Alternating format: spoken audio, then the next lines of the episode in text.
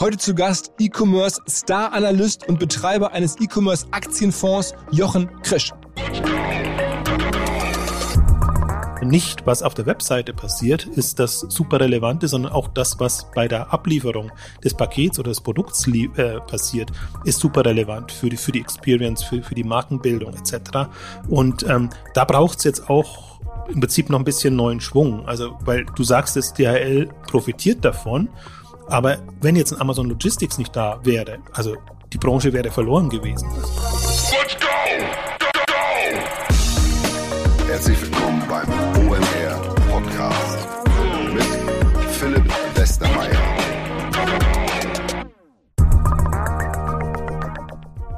Die Gewinne der Firma, auf die ich jetzt hinweisen möchte, werden am Ende des Jahres komplett entweder eingesetzt für karitative Projekte, also Kindergärten, Schulen, Alten- und Pflegeheime, oder sie dienen der medizinischen Grundlagenforschung. Wer macht sowas? Klar, eine Firma, die sich in einer Unternehmensträgerstiftung befindet. Und welche Firma ist das? Sie heißt Dr. Pfleger Arzneimittel und die produzieren diese legendären Halspastillen, die Ipalat. Ipalat ähm, helfen bei allen Arten von Problemen mit der Stimme, sei es nun Halskratzen, Heiserkeit, Hustenreiz. Und es gibt so Szenen, wo man schon Tagesschausprecherinnen und Sprecher bei On Air erwischt hat, wie sie diese Pastillen nennen. ESC-Sängerinnen haben auf die Frage nach ihrem Erfolgsrezept geantwortet, Ipalat.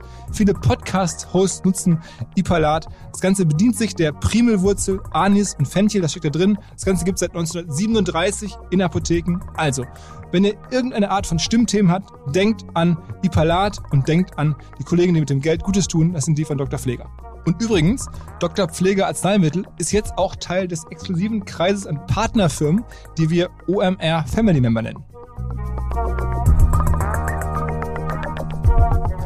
Seit Jahren werden wir bei OMR von Audi unterstützt und das heißt auch, ich selber darf ein Audi fahren, seit vielen Jahren verschiedenste Modelle über die Jahre schon sind das gewesen. Und ganz häufig werde ich von Freunden oder Bekannten gefragt, Mensch, wie hast du einen Draht zu Audi oder kannst du mir auch eine Intro zu Audi machen? Und das ist irgendwie recht viel geworden. Und dann habe ich es mal versucht, aber jetzt gibt es was viel Besseres, es gibt nämlich eine Website von Audi mit uns gemeinsam, wo man ganz viele verschiedene ähm, Vorteile hat. Und zwar heißt die Webseite audi.de slash omr, also was man erwarten würde. Und da gibt es dann attraktive Sonderkonditionen für Geschäftskunden, es gibt individuelle Firmen Firmenwagenlösung. Es gibt alle Infos zum Audi Geschäftsfahrzeug Leasing natürlich, also all die naheliegenden Themen. Es gibt sogar eine separate Live-Beratung. Man braucht gar nicht mehr ins Autohaus zu gehen, man kann sich zum Beispiel den neuen e-tron oder andere ähm, ganz coole Fahrzeuge direkt dort remote präsentieren lassen. Also alle Infos, schaut es euch an. Ist, besser geht's nicht. Näher kommt man an Audi nicht mehr ran, gerade als Firmenkunde. Audi.de slash OMR.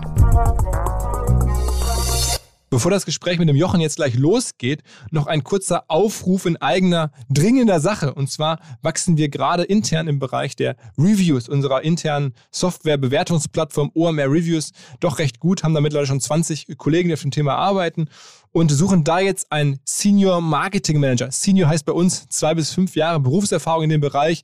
Zum Beispiel sofort mit einem Google Tag Manager umgehen können, wissen, was so ein Tag Manager zum Beispiel macht. Mal als ein Beispiel rausgegriffen. Ähm, das Thema ist bei uns eines der größten Themen. Ähm, man würde direkt auch mit mir arbeiten, mit äh, meinem langjährigen Partner, dem Christian Müller, der auch hier intern sehr stark an äh, äh, Reviews mitarbeitet, Owe. Also ein super enges Team, wo gerade richtig Dynamik da ist. Wer Bock hat, dabei zu sein, schreibt mir am besten selber eine Mail, philipp at omr.com oder Christian, ähm, at, also bei cm.omr.com oder meinem Kollegen Owe, owe.omr.com. Ähm, wer Bock hat, natürlich auch alles auf unserer Website auffindbar. Ansonsten muss ich zum Jochen, glaube ich, nicht mehr viel sagen. Die meisten äh, digital interessierten Menschen kennen ihn über Exciting Commerce, wo er regelmäßig schreibt. Er, was nicht ganz so viele vielleicht wissen, er hat einen eigenen Fonds zusammen mit seinem Partner, dem Sven Rittau, ähm, wo man rein investieren kann, habe ich vor ähm, fünf Jahren zur Gründung gemacht.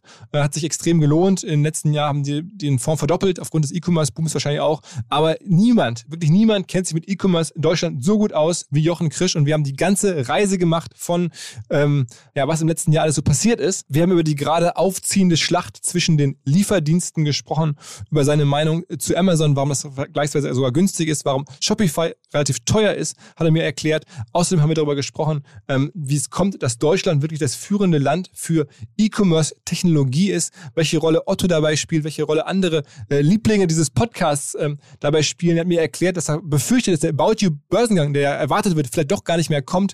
Wirklich ganz viele weitere Themen aus China über René Benke aus Österreich bis natürlich natürlich in die USA. Ganz, ganz große Reise mit Jochen. Da kann man extrem dicht, extrem viel mitnehmen, fand ich. Ähm, und auch natürlich überlegen, wie man selber vielleicht sein Geld anlegen möchte. Hört da rein. Und zum Schluss, am Ende dieses Podcasts gibt es noch ein Gespräch mit der Nicola Mendelssohn. Das ist die Facebook-Europa-Chefin, mit der habe ich in den letzten Wochen ähm, häufiger gesprochen. Es gibt auch ein begleitendes Video. Jetzt gleich hier das Gespräch, auch noch am Ende mit Nicola Mendelssohn. Aber erst der Jochen Krisch. Auf geht's!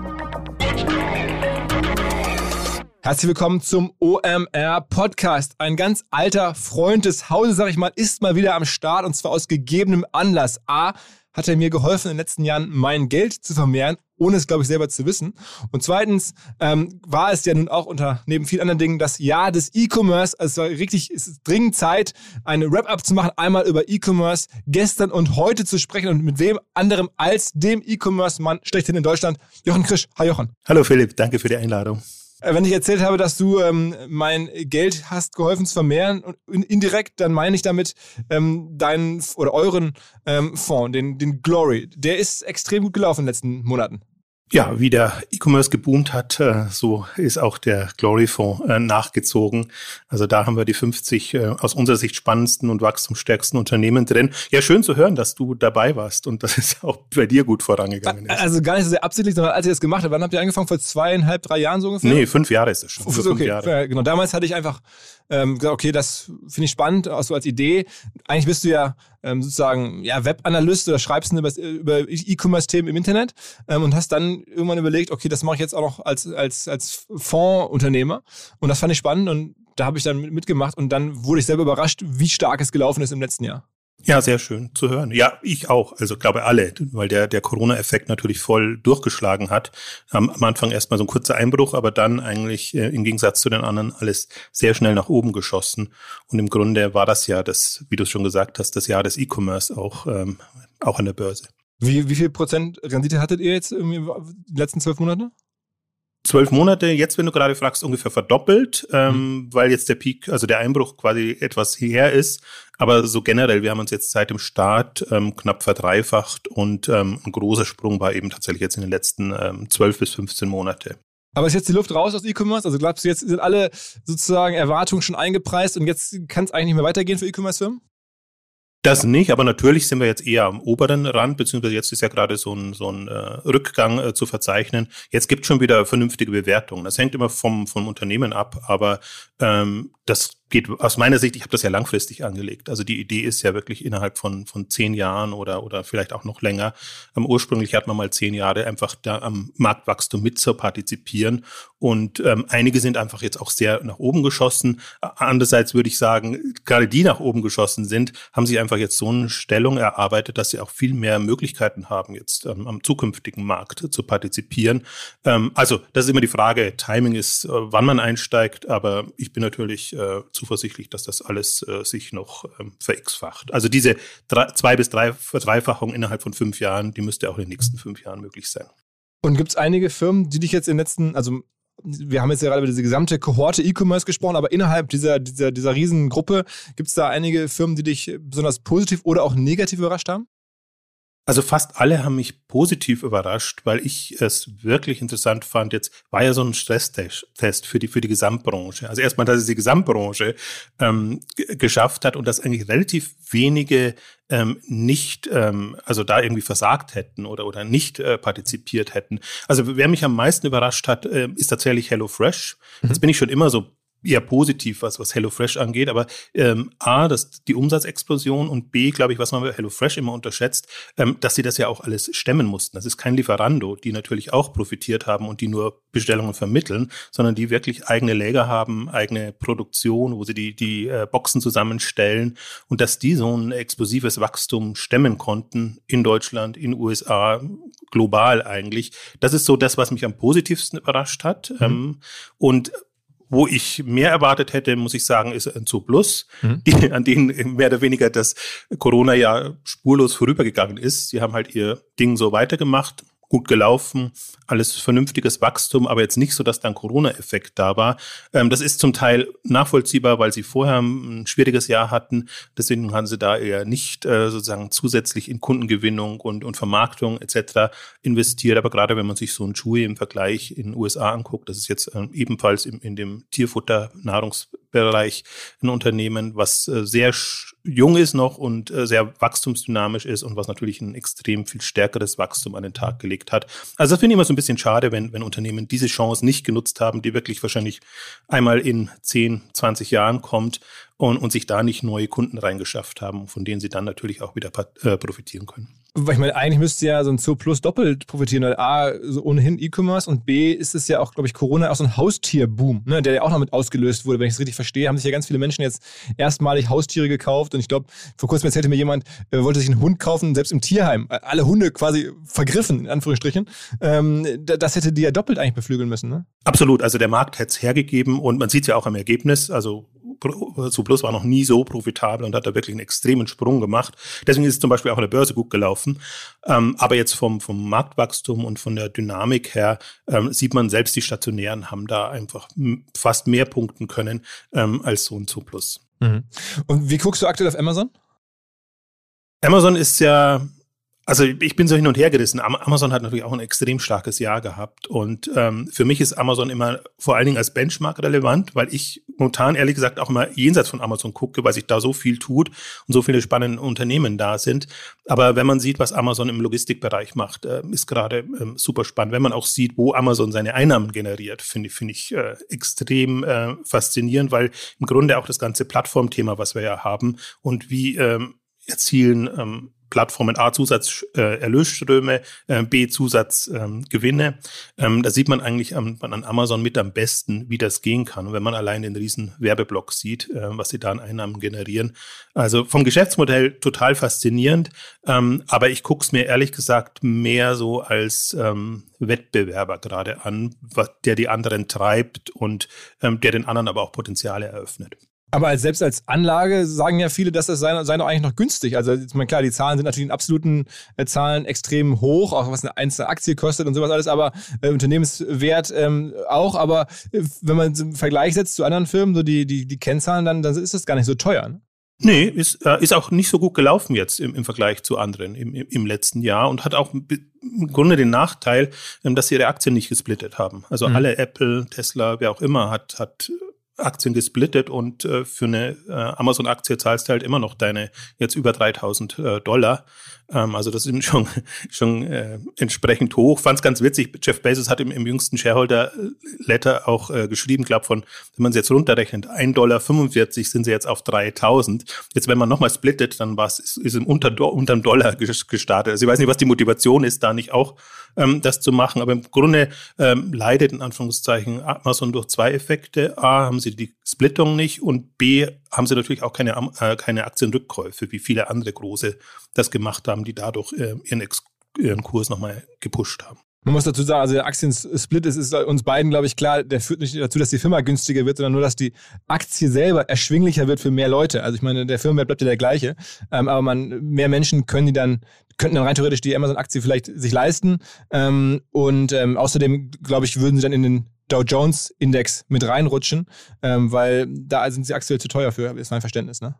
Ja, und vor allen Dingen ist jetzt, wirkt attraktiver. Also es sieht halt dann so, so teuer aus. Also für Profis macht das keinen Unterschied. Ähm, da sind andere Kriterien wichtig. Aber generell, wenn man jetzt auch sieht, wie Amazon im Vergleich zu den Tech-Werten ähm, dasteht, also da haben sie schon bestimmte Handicaps, die sich aber lösen lassen würden. Und äh, im Grunde folge ich deiner Anfangsaussage.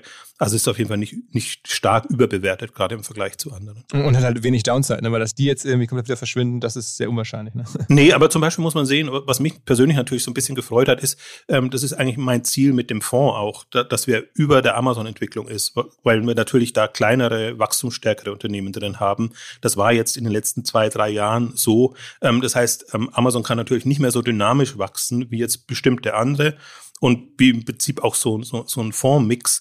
Aber ähm, es ist also ich freue mich ein bisschen, das Wort sicher zu sagen. Es ist schon einer der sichersten Werte. Also ich glaube, ähm, Amazon zeigt ähm, jetzt gerade auch, was unterm Strich möglich ist in, in, in dem Segment. Und ich bin mal gespannt jetzt danach auf die nach Jeff Bezos Zeiten, Anführungszeichen.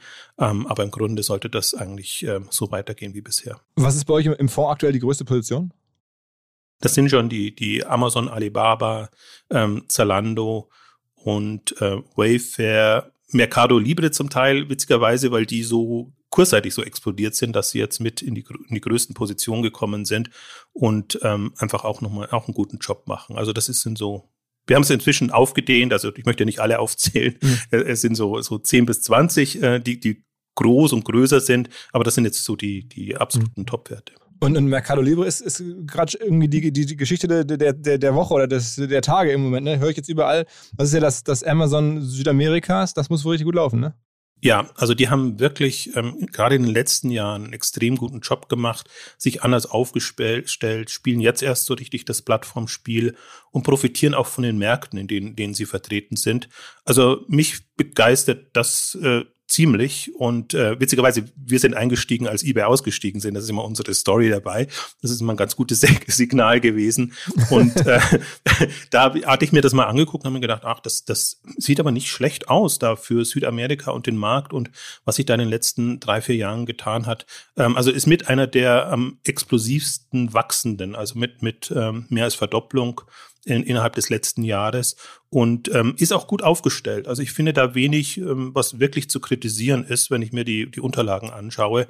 Insofern ein, ein, super spannender Wert, den aber niemand so kennt und der auch schon 20 Jahre alt ist. Also es ist jetzt nicht so, dass es irgendwie ein junges neues Startup wäre. Und das ist manchmal ganz faszinierend, dass auch die ähm, Alteingesessenen dann plötzlich wieder so eine äh, Auffrischung bekommen. Aber apropos alteingesessen und du sagst gerade selber eBay, was ist eigentlich da los? Also ich meine, die hätten doch jetzt auch ein Monster-Profiteur sein müssen, aber du bist ja schon seit Jahren eigentlich irgendwie sehr skeptisch, was die Firma anbelangt. Ja, ähm, also sie waren auch einer. Sie sind jetzt erstmals über 100 Millionen, 100 Milliarden ähm, gekommen, nachdem sie eigentlich äh, also Firmenwert. Ja, Nee, ähm, äh, Firmenwert, nee, so weit sind sie noch nicht. Da ist eben sogar mehr Mercado Libre und viele andere sind mehr wert, über 40 Milliarden Firmenwert ungefähr okay, okay. sind sie. Ähm, Umsatz, also G, ähm, ja, Umsatz GMV ist das in, in dem Fall, also Handelsvolumen. Mhm. Und ähm, sind auch jetzt dieses Jahr wieder stärker gewachsen, weil irgendwie alle ähm, gewachsen sind. Aber eBay hat irgendwie strategisch den Anschluss verloren, also gerade gegen Amazon und, und gegen andere und ähm, tut sich unheimlich schwer, ähm, ja, neue Potenziale zu erschließen und haben sich eigentlich die ganzen Märkte, was ich so ein bisschen kritisiere, so, so ein Airbnb und andere C2C-Themen ähm, und Geschichten ähm, entgehen lassen und ähm, ja, dümpeln halt in Anführungszeichen auf hohem Niveau ähm, dahin. Das Wachstum ist einfach nicht mehr da. Und ja, das, ich mein, obwohl sie ja auch wirklich super Akquisitionen gemacht hat. Ich meine, wenn man überlegt, dass sie PayPal gekauft haben, all solche Sachen, ne? Also paar Ja, aber das ist jetzt alles wieder abgestoßen, alles ja. zerschlagen. Sie konnten da nichts daraus machen. Man sieht ja jetzt, äh, PayPal liegt bei 200, 250 Milliarden, also ein, ein, Vielfaches von der Bewertung, was, was eBay hat. Und da sieht man auch, was, was wie eBay eigentlich so PayPal eher ausgebremst hat. Und sie haben jetzt das kleine Anzeigengeschäft verkauft. Sie haben noch andere Beteiligungen mhm. verkauft. Also Mercado Libre, da habe ich schon gesagt. Das ist aber schon länger her. Und äh, insofern ist das eigentlich eher so ein Übernahmekandidat Kandidat. Ich spekuliere immer so ein bisschen drauf, dass Alibaba oder jemand anders äh, das schnappt. Ich glaube, jetzt ist die USA wieder freundlicher. Ähm, jetzt geht's vielleicht äh, oder jemand anders das macht. Halt, man kann mir auch vorstellen, dass das Europageschäft abgespalten wird und dass das jemand da übernimmt und das USA-Geschäft zum Beispiel an Walmart oder andere geht. Also das ist eigentlich eher so ein, ja, die Zeit ist ein bisschen abgelaufen, so ein bisschen, ich nenne nenn sie eigentlich schon relativ lang, das Yahoo oder das AOL des E-Commerce. Äh, hat leider so ein bisschen den, schade, weil es wäre genau die Zeit. Ähm, ja, absolut. Und es ist bei Yahoo, finde ich, es leichter erklärlich, wo das Problem war. Ähm, bei eBay ist es für mich echt schwierig erklärbar. Ich meine, klar, die lassen sich jetzt ein bisschen ihre Teilmärkte alle abnehmen. Ne? Jetzt gibt es die ganzen sozusagen vertikalen Anbieter in dem Bereich, aber trotzdem ist das für mich. Ja, das lässt sich schon gut erklären. Also sie haben halt den Sprung gemacht vom, ursprünglich waren sie Auktionsgeschäft, das war spannend, das war abwechslungsreich. Dann sind sie in Richtung Festangebote gegangen und haben einfach, ähm, ja, es ist technologisch und, und strategisch nicht geschafft, so, so attraktiv zu werden wie in Amazon zum Beispiel. Und ähm, das war der Fehler. Also sie sind jetzt ein langweiliger, in Anführungszeichen, Marktplatz. Ähm, und das, das, damit können sie, haben sie alles zunichte gemacht, was sie eigentlich vorher aus, ausgezeichnet hat, versuchen es zum Teil wieder hinzubekommen. Also das ist ja das ganz Witzige. Es gibt ja jetzt den Thema zu, zu Second, äh, den Trend zu Second Hand, ähm, was eigentlich großes eBay-Thema wäre, wo sie dann mal wieder Phasen haben, wo sie da aufspringen, mal wieder nicht, ähm, wo sie dann Kleinsteinmarkt hat auch gut funktioniert, wie gesagt, haben sie verkauft. Ähm, also sie haben dann bestimmte Themen, die schon drauf einzahlen würden, aber ihr Grundkonstrukt haben sie nicht geschafft und dann sind sie Richtung Mobile, haben sie auch nicht äh, den, den Sprung so richtig geschafft. Also gibt es inzwischen attraktivere, ähm, gerade in dem, in dem Secondhand-Marktplatzbereich, ähm, als, als eBay das ist. Und das äh, ist alles äh, natürlich negativ. Apropos ähm, äh, Secondhand oder, oder, oder ähm, äh, neue Entwicklungen, jetzt kommt ja hier gerade in Hamburg demnächst About You, die unter anderem auch Secondhand machen, also zum kleineren Teil vor allen Dingen natürlich das About You, also wirklich im klassischen äh, Fashion-Bereich. Ähm, wie siehst du die? Was erwartest du da von dem IPO, jetzt ja, wahrscheinlich demnächst kommt noch, haben sie es nicht offiziell gesagt, aber alle Zeichen deuten das an? Ja, ich hoffe, der kommt noch und jetzt sind die Börsen wieder runter und die Bewertungen gesunken. Also es ist ein bisschen äh, äh noch ein Fragezeichen. Ja, ich freue mich, je früher, desto, desto besser. Und ich halte About You eigentlich für eines der, der, der besten Unternehmen, das sich auch eigentlich ganz gut jenseits von, von Zalando einen Markt erobert hat und das ähm, geschickt angeht. Und ähm, ich meine, ich als Fondsbetreiber oder jemand, der da äh, mit, dabei ist, ist natürlich daran interessiert, an, an so wachstumsstarken Unternehmen möglichst frühzeitig partizipieren zu können. Und About You, finde ich wirklich, ist eins der, der Vorzeigeunternehmen, haben eigentlich alles, ähm, machen alles gut, was gerade notwendig ist. Also sprich äh, Marktplatzgeschäft, Plattform, äh, Mobile Player, ähm, auch Technologie, wenn man, wenn man äh, About You Cloud oder About You Commerce Suite sich anguckt, also da ein Geschäftsfeld. Also insofern glaube ich auch, dass die in den nächsten fünf oder zehn Jahren noch extrem viel ähm, voranbringen können. Und was, was glaubst du, was, was, oder was hörst du aus dem Umfeld, was für eine, sagen wir mal, Initialbewertung wäre da drin? Ja, man hat ja Orientierungspunkte. Man sieht ja, wer alles an die Börse gegangen ist. Und wenn selbst ein Mai Theresa, ähm, das war mindestens verdreifachen, wenn ich es jetzt richtig im Kopf habe. Ähm, also ich würde noch nicht jetzt darauf wetten, dass in den kommenden Monaten noch solche Bewertungen drin sind. Ähm, aber das müsste schon eine mehrfache Milliardenbewertung sein, ohne mich jetzt da konkret festlegen ähm, zu wollen. Aber momentan ist alles extrem hoch bewertet ähm, gewesen und man hat auch direkte Konkurrenten, also ASOS, äh, Boohoo und andere im Modebereich sind ja auch an der Börse. Also verdoppelt bis verdreifacht im, im Umsatz ist eigentlich immer so die, der aktuelle Benchmark aber trotzdem so ein bisschen das, das, das IPO-Fenster auch verpasst, sagst du? Ich meine, man hat es ja vor kurzem gesehen, mein Auto, anderes Segment, aber auch am Ende äh, Digitalfirma wollte ein, ein, IPO machen, haben dann einen Tag vorher abgesagt. Ähm, befürchtest du ein bisschen, dass wirklich das About You, dass das jetzt doch nicht kommt, weil einfach das Umfeld nicht mehr so gut ist? Ehrlich gesagt, ja. Also das finde ich auch das Bedauerliche, wenn man sich anguckt. Alles ist an die Börse gegangen, international. Nur der deutsche Markt. Da ist quasi nichts passiert. Da haben wir ein Mai Theresa gehabt, da haben wir also Überraschung Fashionet gehabt ähm, die auch extrem gute Bewertung hatten. Und alle anderen haben die Zeit verstreichen lassen. Und das war jetzt, Fenster war jetzt wirklich über ein Jahr, fast, fast anderthalb Jahre, äh, dass man das machen konnte. Und ich verstehe ehrlich gesagt auch nicht so wirklich, warum About You da nicht äh, mehr Druck gemacht hat und, und die Chance früher genutzt hat. Ähm, wobei ich das, äh, ich meine, About You hat auch andere Möglichkeiten. Die können auch einen, großen Investor mit reinnehmen. Dann haben sie denselben Effekt. Also, was ich natürlich wieder bedauerlich finde, ja, weil mhm. ich glaube, jetzt wäre der, wäre der richtige Zeitpunkt. Aber About You ist nicht der einzige Fall, sondern einige andere bin mal gespannt auf Audi Bene, die sind jetzt noch in, in der Pipeline, die haben ja ihre Unterlagen und alles schon veröffentlicht, ähm, ob die es noch schaffen und ob die es zu entsprechenden Bewertungen schaffen oder ob es ähnlich läuft wie, wie bei meinem Auto. Das sind die, die Kollegen mit den Hörgeräten. Ähm, was siehst du sonst noch? Mr. Specs war ja auch sozusagen aus dem E-Commerce-Segment irgendwie ein Thema, aber das scheint jetzt auch nicht zu kommen, ne? Ähnlicher Fall wie bei About You, kann kommen, muss nicht kommen. Ich hoffe immer noch auf, auf ein Spreadshirt zum Beispiel. Also wir haben einige, die jetzt im, im Bereich 100 äh, Millionen sind oder Lampenwelt wollte auch ähm, an, an, die Börse, was, was super spannend ist, kennt man vielleicht nicht so, aber im, im, im Möbelbereich äh, äh, sich jetzt auch auf mehrere hundert Millionen ähm, vergrößert hat, äh, auch gerade nochmal eine Übernahme bekannt gegeben hat. Also wir haben super viele Kandidaten eigentlich und ähm, ich habe das fasziniert verfolgt, was in Skandinavien passiert ist. Wir haben dann gesehen, haben ein halbes Dutzend Unternehmen, die sind da jetzt relativ schnell an die Börse, auch zu tollen Bewertungen entweder oder haben sich dann einfach nochmal zusätzliches Kapital geholt. Ähnlich England, ähm, auch da einige super spannende äh, Börsengänge. Äh, nur Deutschland war mehr oder weniger tote Hose. Wie erklärst du das? ich weiß es nicht. Also wirklich, dass man nicht so traut. Also entweder die, die, die Investoren haben keine Exit-Not, also wollen einfach das Geld nicht mitnehmen. Das ist jetzt mal ein bisschen. Unwahrscheinlich, ja. Bisschen spöttisch. Also ich meine, wann hat man schon eine äh, Chance, wirklich da einen Teil des Geldes rauszunehmen zu, zu solchen enormen Bewertungen? Oder man ist halt wirklich nicht so auf Zack, was, ähm, was mich dann auch wieder ja ein bisschen betrüblich stimmt. Ähm, also weil das sind natürlich im E-Commerce sind das alles Unternehmen jetzt nicht die jungen Startups, sondern sind alles Unternehmen, die schon zehn Jahre, 15 Jahre zum Teil da sind und die natürlich in einem anderen Modus unterwegs waren. Und dann kommt so eine Chance, wirklich so, so ein Sprung. Ähm, und dann ist man vielleicht nicht so ähm, ja, vorbereitet oder traut sich es auch nicht so zu. Ähm, mhm. Was wie gesagt schade ist, weil alle anderen haben es gemacht und die haben natürlich dadurch schon einen gewissen Wettbewerbsvorsprung, weil sie sich das Kapital eingesammelt haben, äh, die Bewertung und auch die Übernahmeoptionen, die sie dann eben haben. Apropos Übernahme, warst du eigentlich überrascht von der Flaschenpost Dr. Oetker-Geschichte vor ein paar Monaten? Total, ja.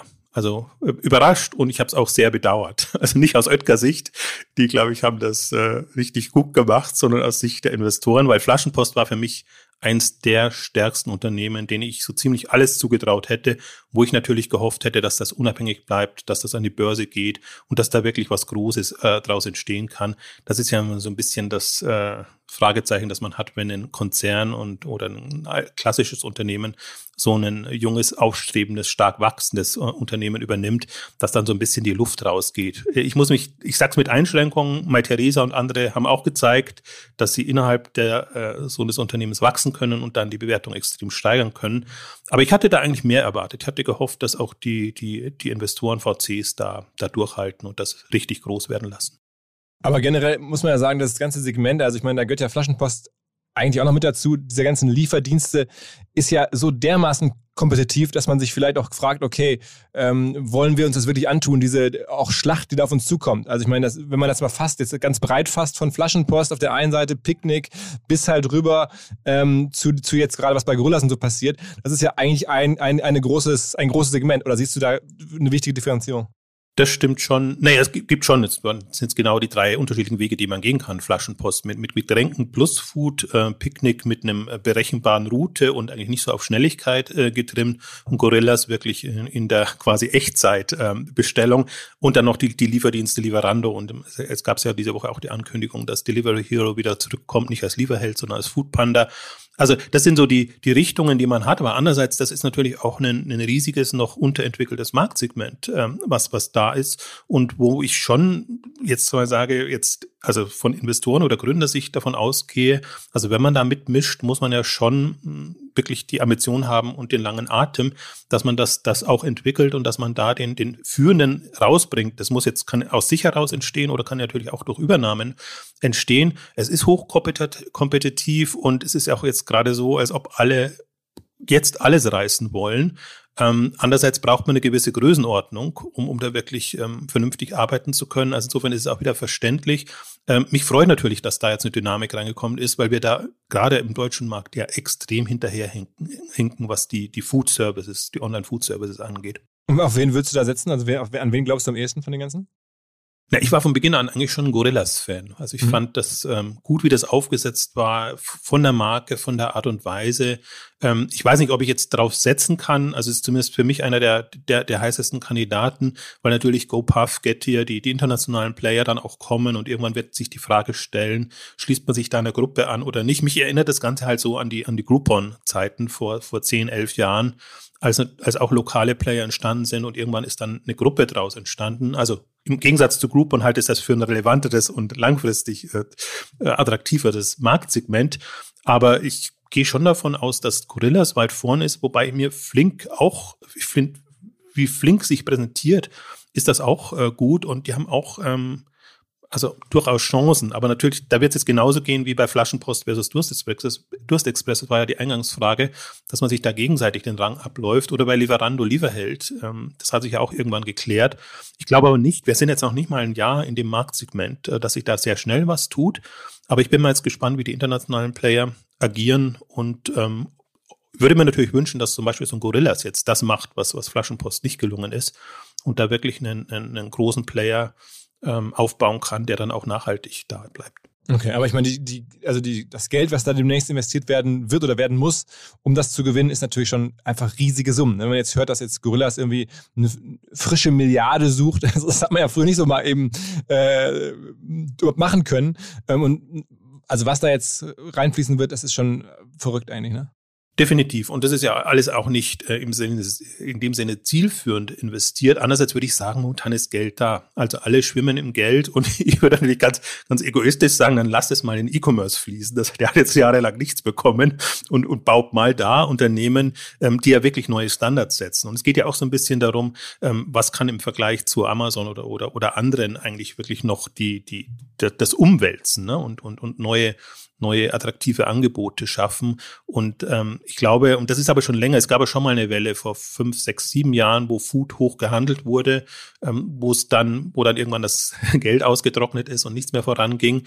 Deswegen hoffe ich, ähm, weil das Thema ist geblieben, dass das einfach jetzt die äh, Kohorte wird oder die Kandidaten werden, ähm, die das durchhalten können und die dann einfach als relevante Player da sein werden.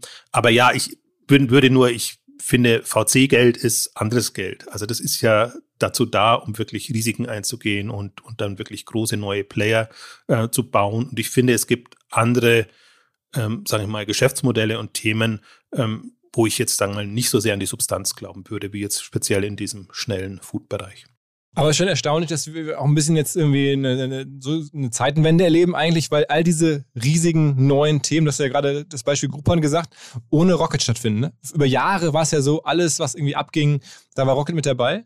Und jetzt, also bei den Rollern haben sie schon rausgehalten, ne? bei, bei, bei, bei, bei Tier und bei, bei diesen ganzen äh, Firmen in dem Bereich, ähm, äh, Lime und, und Voy und wie sie alle heißen. Und jetzt halt eigentlich noch mehr E-Commerce. Und das ist zum ersten Mal so, dass so eine Schlacht abgeht und die haben eigentlich gar kein Stake in dem ganzen Ding drin, oder? Absolut. Das ist also das Erstaunliche und das ist auch so, also wirklich das Phänomen, wie man dann irgendwann mal den Anschluss verlieren kann und es ist nicht, dass Rocket nicht mehr relevant ist. Sie machen ja andere Dinge und und aber gerade bei so den, den coolen und äh, Sachen und äh, sind sie so nicht dabei oder nicht so, wie es gewohnt war. Andererseits würde ich auch sagen, schön, dass sich doch die, die, die Szene verbreitert hat in dem VC-Bereich und schön auch, dass internationale, äh, internationales Kapital auch angezogen werden kann. Und ich meine, da muss man mal Respekt sagen, auch vor, vor Jerry zum Beispiel, die ja bei Flaschenpost dabei waren und die bei so einem oder anderen ähm, langweiligen und für viele andere auch unattraktiven E-Commerce-Thema dann dabei waren wo sich, wo sich andere gesträubt haben. Also das ist halt so ein bisschen auch, ist diese Trendwellen im, im VC-Bereich ähm, sind dann auch immer so eine, was ich lernen musste, äh, auf etwas, was man sich einstellen muss. Und äh, ja, mich wundert auch, dass Rocket da nicht mehr mitzieht. Mhm. Ähm, wenn du dir diese ganzen E-Commerce-Firmen so anguckst, auf was schaust du eigentlich als erstes? Also was ist für dich, für dich aktuell so die wichtigsten Metriken? Also jetzt gerade in der Phase natürlich auch, äh, was ich schon sagte, wer setzt neue Standards und was sind wirklich ähm, revolutionäre äh, neue Konzepte. Das konnte man zehn Jahre jetzt nicht machen, weil eher auf Nummer sicher gegangen wird. Aber jetzt so aus meiner Sicht immer auf, auf Wachstum, Ambition und, und diese Themen. Also es geht eigentlich immer auch darum, ähm, jetzt jenseits von Amazon was zu bauen und einfach Themen und Felder zu beackern, ähm, die, die, die brach liegen. Also Food ist das größte Thema, aber man sieht zum Beispiel an, an einer Hut Group in England, ähm, die, die im Beauty, Nahrungsergänzungsbereich oder jetzt in dem On-Demand-Bereich stärker Fuß fassen, was man da innerhalb von zehn Jahren für Gruppen bauen kann, die dann halt wirklich relevant Beauty-Player werden. Ähm, können. Also sie haben sich für sich so ursprünglich mal ausgegeben, so das nächste SD Lauda ähm, ähm, zu werden. Und ähm, das sind für mich so ähm, Unternehmen, auf die ich achte, selbst wenn die jetzt in der Marktsicht gar nicht so groß gehandelt sind und so relevant sind. Ähm, also ja. Und du bist doch großer Douglas-Fan, lese ich mal wieder bei dir. Inzwischen geworden, ja, weil, weil wirklich da auch durch Corona getrieben ähm, sie sich gemausert haben. Oder ich würde es mal so sagen, sie haben einen Online-Standbein, was mithalten kann und sie haben noch die ganzen ihr etabliertes Filialgeschäft, in Anführungszeichen, wenn ich mal flapsig formuliere, an der, an der Backe. Aber in dem reinen Online-Bereich, gerade wenn man sich den Wettbewerb anguckt, wer ist denn noch da? Flaconi und, und Notino jetzt als, als tschechischer Player, der, der reinkommt, die gerade Gruppen bauen, ähm, dann muss man schon sagen, was ähm, Douglas da in den letzten zwei, drei Jahren gerissen hat, ähm, umsatzseitig sind jetzt über eine Milliarde, dann Richtung Plattform, ähm, Services, also andere Partner, Unternehmen etc. auch reinzunehmen. Ähm, das würde auch einen Online-Pure-Player nicht anders machen. Und insofern, wenn einem Etablierten das so gelingt, dann habe ich auch jeglichen Respekt davor, weil die Wachstumsdynamiken trotzdem noch groß sind und sie müssen das auch intern alle stemmen. Und ähm, Douglas ist jetzt nicht, wie soll ich sagen, war nicht prädestiniert dafür. Ich habe ja auch realerlang äh, skeptisch äh, zu, zu Douglas geschrieben. Also insofern finde ich den Wandel schon erstaunlich. Vielleicht auch getrieben von, von den Private Equity Investoren und von, von Frau Müller am Ende? Ja, nicht nur. Also die, die, klar, extrem von Private Equity Investoren getrieben, aber eigentlich war immer Omnichannel, Multichannel, so das Klassische. Wir haben mehrere Pfunde, mit denen wir wuchern können und die Filialen zählen dazu. Jetzt sind die alle weggebrochen in, in, in der Corona-Zeit. Nee, ich würde das eigentlich so dem, dem Team, also eine, eine Vanessa Stützle, äh, eine, eine Tina Müller ähm, zuschreiben, die wirklich intern das so organisiert haben und auch den Fokus drauf gelegt haben. Weil vorher war es immer so, war ja auch schon Private Equity, dass man eigentlich ähm, nicht investieren wollte in Online. Also nicht so, dass die Vorgänger das nicht wollten, aber sie durften einfach nicht, weil sie das Geld nicht bekamen und weil es immer so als mitlaufend äh, wahrgenommen wurde, weil es in erster Linie darum ging, profitabel zu wachsen und die entsprechenden Bewertungen zu erreichen, damit das Private Equity Modell eben funktioniert. Und ich würde jetzt mal sagen, aus, jetzt haben sie aus der Not eine Tugend gemacht. Sie hatten die Chance, sie haben die Chance genutzt und jetzt kann man sogar überlegen, können sie nicht die Filialen abspalten und nur das Online-Geschäft dann weiter betreiben, an die Börse bringen und mit entsprechenden Bewertungen dann agieren. Mhm. Ist, ist, ja auch krass, also ich bin immer wieder verdutzt, wenn ich lese, dass Flaconi, die ja zu ProSieben gehören, dass die jetzt aber auch schon irgendwie für, als, als Unicorn quasi gehandelt werden. Es gab ja die Gerüchte, dass ProSieben das Flaconi gerne verkaufen oder selber an die Börse bringen wollte. Ähm, und dann war auch schon von einer Milliarde die Rede. Das hätte man ja auch vor eigentlich nie gedacht, dass, dass so eine Firma wie Flaconi zum Unicorn werden kann. Ne?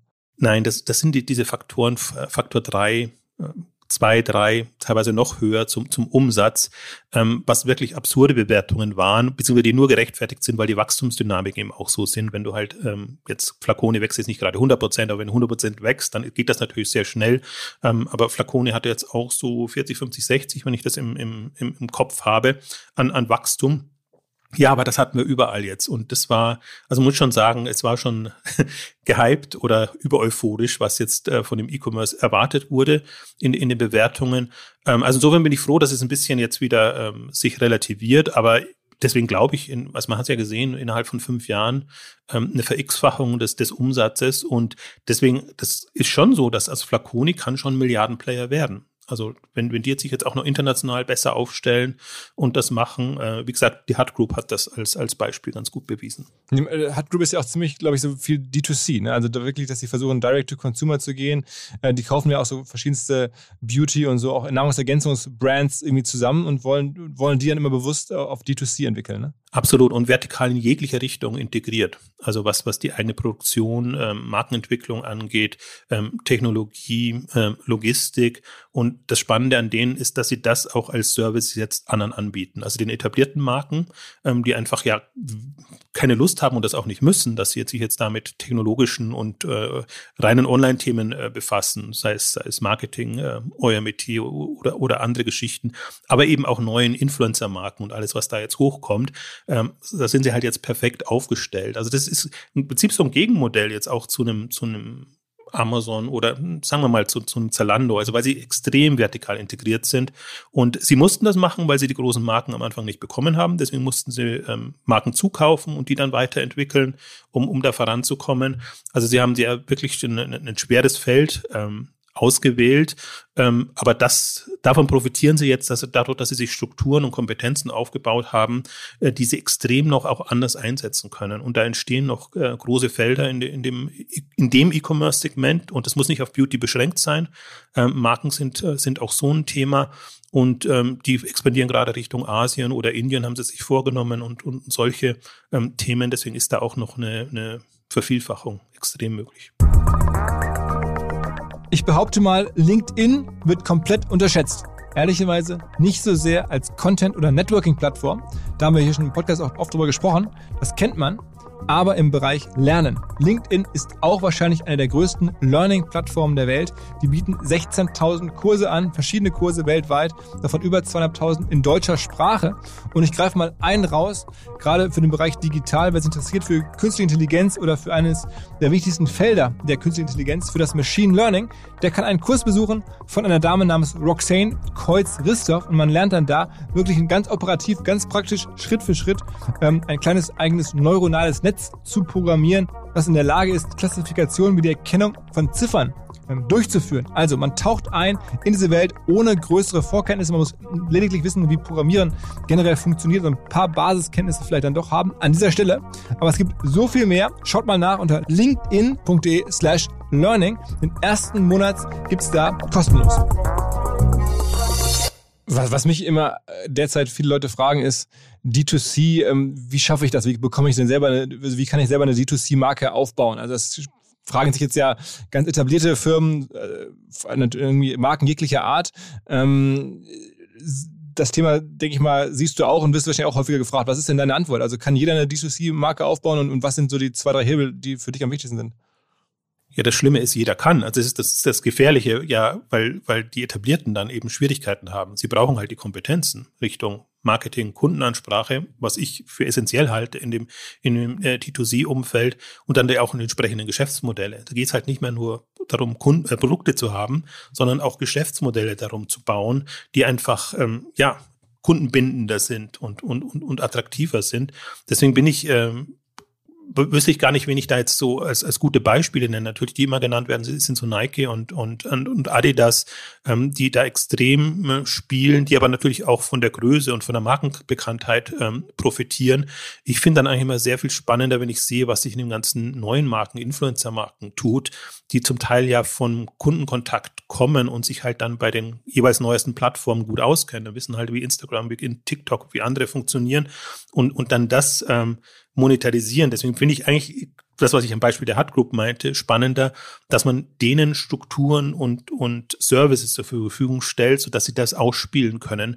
Das finde ich eigentlich fast momentan das, das spannendste D2C-Feld. Also dieses am Ende Creator Economy, sagt man ja auch. Ne? In den USA gibt es ja wirklich große ähm, Beispiele, die Kardashians oder, oder ähm, also Jessica Alba, da gibt es ja mittlerweile echt, glaube ich, die ganzen Alkoholfirmen von irgendwelchen Schauspielern. Ich glaube, da irgendwie zwei, drei Ryan Reynolds und George Clooney und wer da nicht alles mittlerweile mit einem, mit irgendeinem äh, Whisky oder so Milliardär geworden ist. Ähm, das ist ja schon echt krass, ne? Absolut. Also das, das ist halt das, was jetzt entsteht, wie nachhaltig das ist und ob das nur immer so Stroh, äh, wie sagt man, Strohfeuerwerke? Nee, äh, ähm, Strohfeuer, Strohfeuer mhm. ähm, sein werden, ähm, ist das andere, aber da sieht man, was, was möglich ist. Und ich glaube, das ist noch so ein, so ein Segment, was auch durch alle Raster fällt. Das ist nicht im gängigen D2C-Bereich drin, das ist auch nicht im, im gängigen E-Commerce ähm, drinnen, aber eigentlich so das, das boomende Segment. Und wenn du dir das jetzt kombiniert vorstellst mit dem Ganzen, was jetzt in, in dem Live-Video-Streaming ähm, etc. entsteht, dann siehst du halt, dass die Kundennähe, das mit der sich arbeiten lässt. Und ich glaube, äh, wenn, wenn da richtig schöne Marken und, und Produkte entstehen, Jessica Alba ist ja, Honest ist ja auch jetzt gerade an die Börse gegangen, konnte mhm. man noch mal ein bisschen reingucken, wenn man auch sieht, wie die dann aus ihrem angestammten Themen, das war ja immer Honest für Windeln, mhm. ähm, jetzt in, in, in breitere Bereiche ähm, reingehen, dann können da schon ähm, schöne Marken entstehen. Und die sind für mich eigentlich mehr die Zukunft, als wenn ich mir überlege, wie kann eine etablierte Marke das machen? Die müssen erstmal sich eine Marktplatzkompetenz erarbeiten oder einen direkten Kundenzugang, damit die Webseiten funktionieren und dann eben auch noch eine Vermarktungskompetenz, dass, dass sie auf den Plattformen mitspielen können. Also ich bin mal neige fast dazu, dass die, die das generisch aus sich heraus machen, fast die besseren Karten haben. Oder man müsste sich als etablierte Marke einfach den großen Creator suchen und den überzeugen, irgendwie einer, zu einer Kollaboration oder zu einer dauerhaften Partnerschaft eine eigene Firma gründen, gemeinsam oder irgendwas in der Art. Ne? Absolut. Also du brauchst, du brauchst diese Facette, dieses, dieses Gesicht oder, oder eine, eine, eine andere Anmutung, ähm, die jenseits des des Produktes ist und jenseits des meinetwegen ja auch von Stars präsentierten Produktes. Ne? Als, als, als Werbung äh, gab es das ja vorher schon, aber das muss viel interaktiver erf erfolgen können. Und mein wichtigster Punkt ist, ist auch mal, das Geschäftsmodell darf nicht zu banal sein. Also das müssen halt dann Bundles sein, das müssen äh, Aktionen sein, das können Clubkonzepte sein, äh, was auch immer. Da hat sich ja auch viel äh, entwickelt und gibt einfach auch viel, äh, von deren Erfahrungen man profitieren kann. Also alles, was, was an, an ähm, BP heißen sie jetzt, also Shoppingclubs, ähm, entstanden ist. Äh, das kann man ein bisschen auffrischen und zeitgemäßer machen, kann man im Mobile-Kontext ganz anders spielen. Aber das sind alles Kompetenzen, die du tatsächlich schon brauchst. Und wie ist es mit dem Live-Video? Ich meine, das hört man ja immer so, dass es gerade das ganz große Ding ist in, in China und da gibt es ja auch irgendwelche riesigen Live-Video-Firmen, die jetzt quasi durch die Hintertür auch E-Commerce-Firmen werden, weil das halt so groß ist und, und also Milliardenunternehmen, aber hier in Deutschland oder in Europa begegnet es mir noch recht wenig. Ja, alle versuchen es so ein bisschen. Und es gibt ja auch Startups, ähm, die das ähm, pushen. In äh, China ist es halt integriert. Die ganzen Plattformen sind so gebaut, dass du es einbauen kannst. Und Alibaba hat gerade gestern Zahlen veröffentlicht. 76 Milliarden weisen sie dafür aus, für dieses Segment alleine. Wobei das immer Lockmittel auch sein soll. Also sie versuchen ja eher Marken und Partner oder Händler für diese äh, Verkaufsform äh, zu gewinnen. Ähm, aber das boomt extrem und ähm, ich komme ja aus dem Teleshopping-Bereich ursprünglich. Also das war ja so 1995, ähm, als Teleshopping noch nicht gab, habe ich ja so fünf, sechs Jahre ähm, diesen Aufstieg mitmachen können und einfach da auch erlebt, wie diese Art des Verkaufens funktioniert und wie du auf eine andere Art und Weise das machen kannst. Und ursprünglich war so 2001, als ich da raus bin, war so meine Idee, ach, was da an tollen Konzepten funktioniert, müsste doch eigentlich auch online funktionieren. Deswegen war das eigentlich immer so meine Idee, kann man nicht ähm, Live-Shopping, Home-Shopping auch online abbilden. Ähm, das hat lange auf sich warten lassen. Und ähm, ich glaube, äh, Mobile hilft dem ganzen Thema jetzt extrem. Ähm, jetzt dieses Videostreaming und, und diese Themen, die jetzt durch die Pandemie natürlich nochmal hochgekommen sind, jetzt übertragen auf, auf äh, E-Commerce auch. Es ist aber eine Kunst, muss man auch dazu sagen. Und das fasziniert mich so an den, an den chinesischen Playern, wenn man sieht, wie die das machen. Und das ist halt schon sehr, sehr persönlich, ähm, sehr verkäuferisch, ähm, ähm, was auch Sinn macht. Also das, das muss auch sein und das, da darf man sich nicht zurücknehmen und als Marke zu schade sein, da jetzt mal zu sagen, das ist der Preis, kauf jetzt, schlag zu, das sind meine USPs. Und ähm, ich finde, das passiert in in ähm, China und wenn ich mir so im Vergleich dazu angucke, was so an Experimenten bei uns passiert, das ist schon alles sehr eher bedächtig und, und konventionell. Also das, das muss dann schon wirklich so Influencer getrieben zum Teil auch sein. Aber so ein paar sich typisch chinesische oder asiatische Entwicklungen neben dem äh, Live-Shopping tun sich ja auch schwer. Also dieses Thema Super-App, ne, was jetzt in China schon seit Jahren gang und gäbe ist, hier in, äh, spüre ich auch gar keine Dynamik in die Richtung. Also dass jetzt irgendwie eine irgendeine App sich sozusagen aufstellt oder sich in die Richtung entwickelt. Also ich spüre da nichts oder, oder spürst du da was? Nee, leider auch nicht. Also ich hatte mir da auch ähm, mehr erhofft und erwartet und gerade gab ja auch vor fünf, sechs Jahren so einen Punkt, wo alle so äh, auf China geguckt haben, auf WeChat und, und, und wie sie alle heißen und sich versucht haben, da was abzuschauen. Aber es kam nichts und es kam, kommt ja witzigerweise, da bist du näher dran, auch, auch bei Instagram und, und Facebook, WhatsApp und wie sie alle heißen, nicht wirklich was. Und äh, mich wundert das auch, weil das natürlich eine sehr äh, im Grunde naheliegend ist, äh, dass man seine Nutzer, die man schon hat, äh, entsprechend mit, mit, mit anderen Services und App Apps bedient. Äh, ich würde es aber nicht ausschließen. Vielleicht ist die Zeit noch nicht reif und vielleicht ist, ist der richtige Hebel noch, noch nicht gefunden. Ähm, Im Grunde erwarte ich mir das. Und wenn ich jetzt so sehe, also das ist, ist, hat nichts mit Super-App zu tun, aber wie sich so, so ein PayPal weiterentwickelt, wie ein Klarna jetzt mit seinen Shopping-Services arbeitet, ähm, dann äh, sind das, äh, sagen wir mal so, so kleine zarte Pflänzchen, die in die Richtung gehen können. Aber die haben noch einen weiten Weg vor sich. Also man muss vielleicht auch die kommt immer, diese Entwicklung kommt nicht immer aus der Richtung, vielleicht aus der man sie erwartet. Ich würde sie jetzt aus Instagram, WhatsApp etc. heraus erwarten, sondern vielleicht aus einer anderen Richtung heraus. Und ähm, ich habe da die Hoffnung nicht aufgegeben. Ähm, es sind so manche Themen, die, die sind wirklich unheimlich zäh, finde ich. Und ähm, ja, wer weiß. Mhm. Ähm, lass noch mal abschließend zu China sagen. Hast du oder einige China-Positionen auch bei euch im Fonds?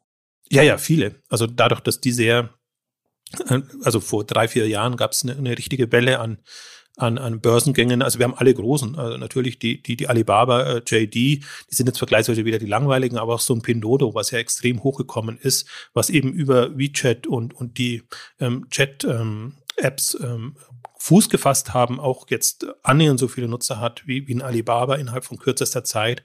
Das Monetarisierungsmodell ist noch nicht ganz so, ähm, ähm, dass, es, dass es so wahnsinnig viel Umsatz abwirft, aber das ist so das Gruppenkaufmodell, was da wieder hochgekommen ist und was in diesem Kontext eben auch funktioniert, weil du sehr schnell Leute aktivieren, motivieren kannst, da äh, in, in den Kauf einzusteigen ähm, und dann noch eine, eine Fülle an kleineren auch. Also ich fand auch in, in, in äh, China heißen es ja wie heißen sie, Key Opinions Leader, Koi, mhm. ähm, die, die Influencer, da gab es so ein paar Unternehmen, die es auch in der Börse versucht haben, sich zum Teil wieder zurückgezogen haben. Ähm, also auch auf die gucke ich und, und achte ich, weil ich bewusst einfach auch dieses Segment mit vertreten haben möchte. Und das ist schon ein bisschen die Zukunft, die da auch kommt. Apropos Zukunft und zurück von China nochmal nach Deutschland.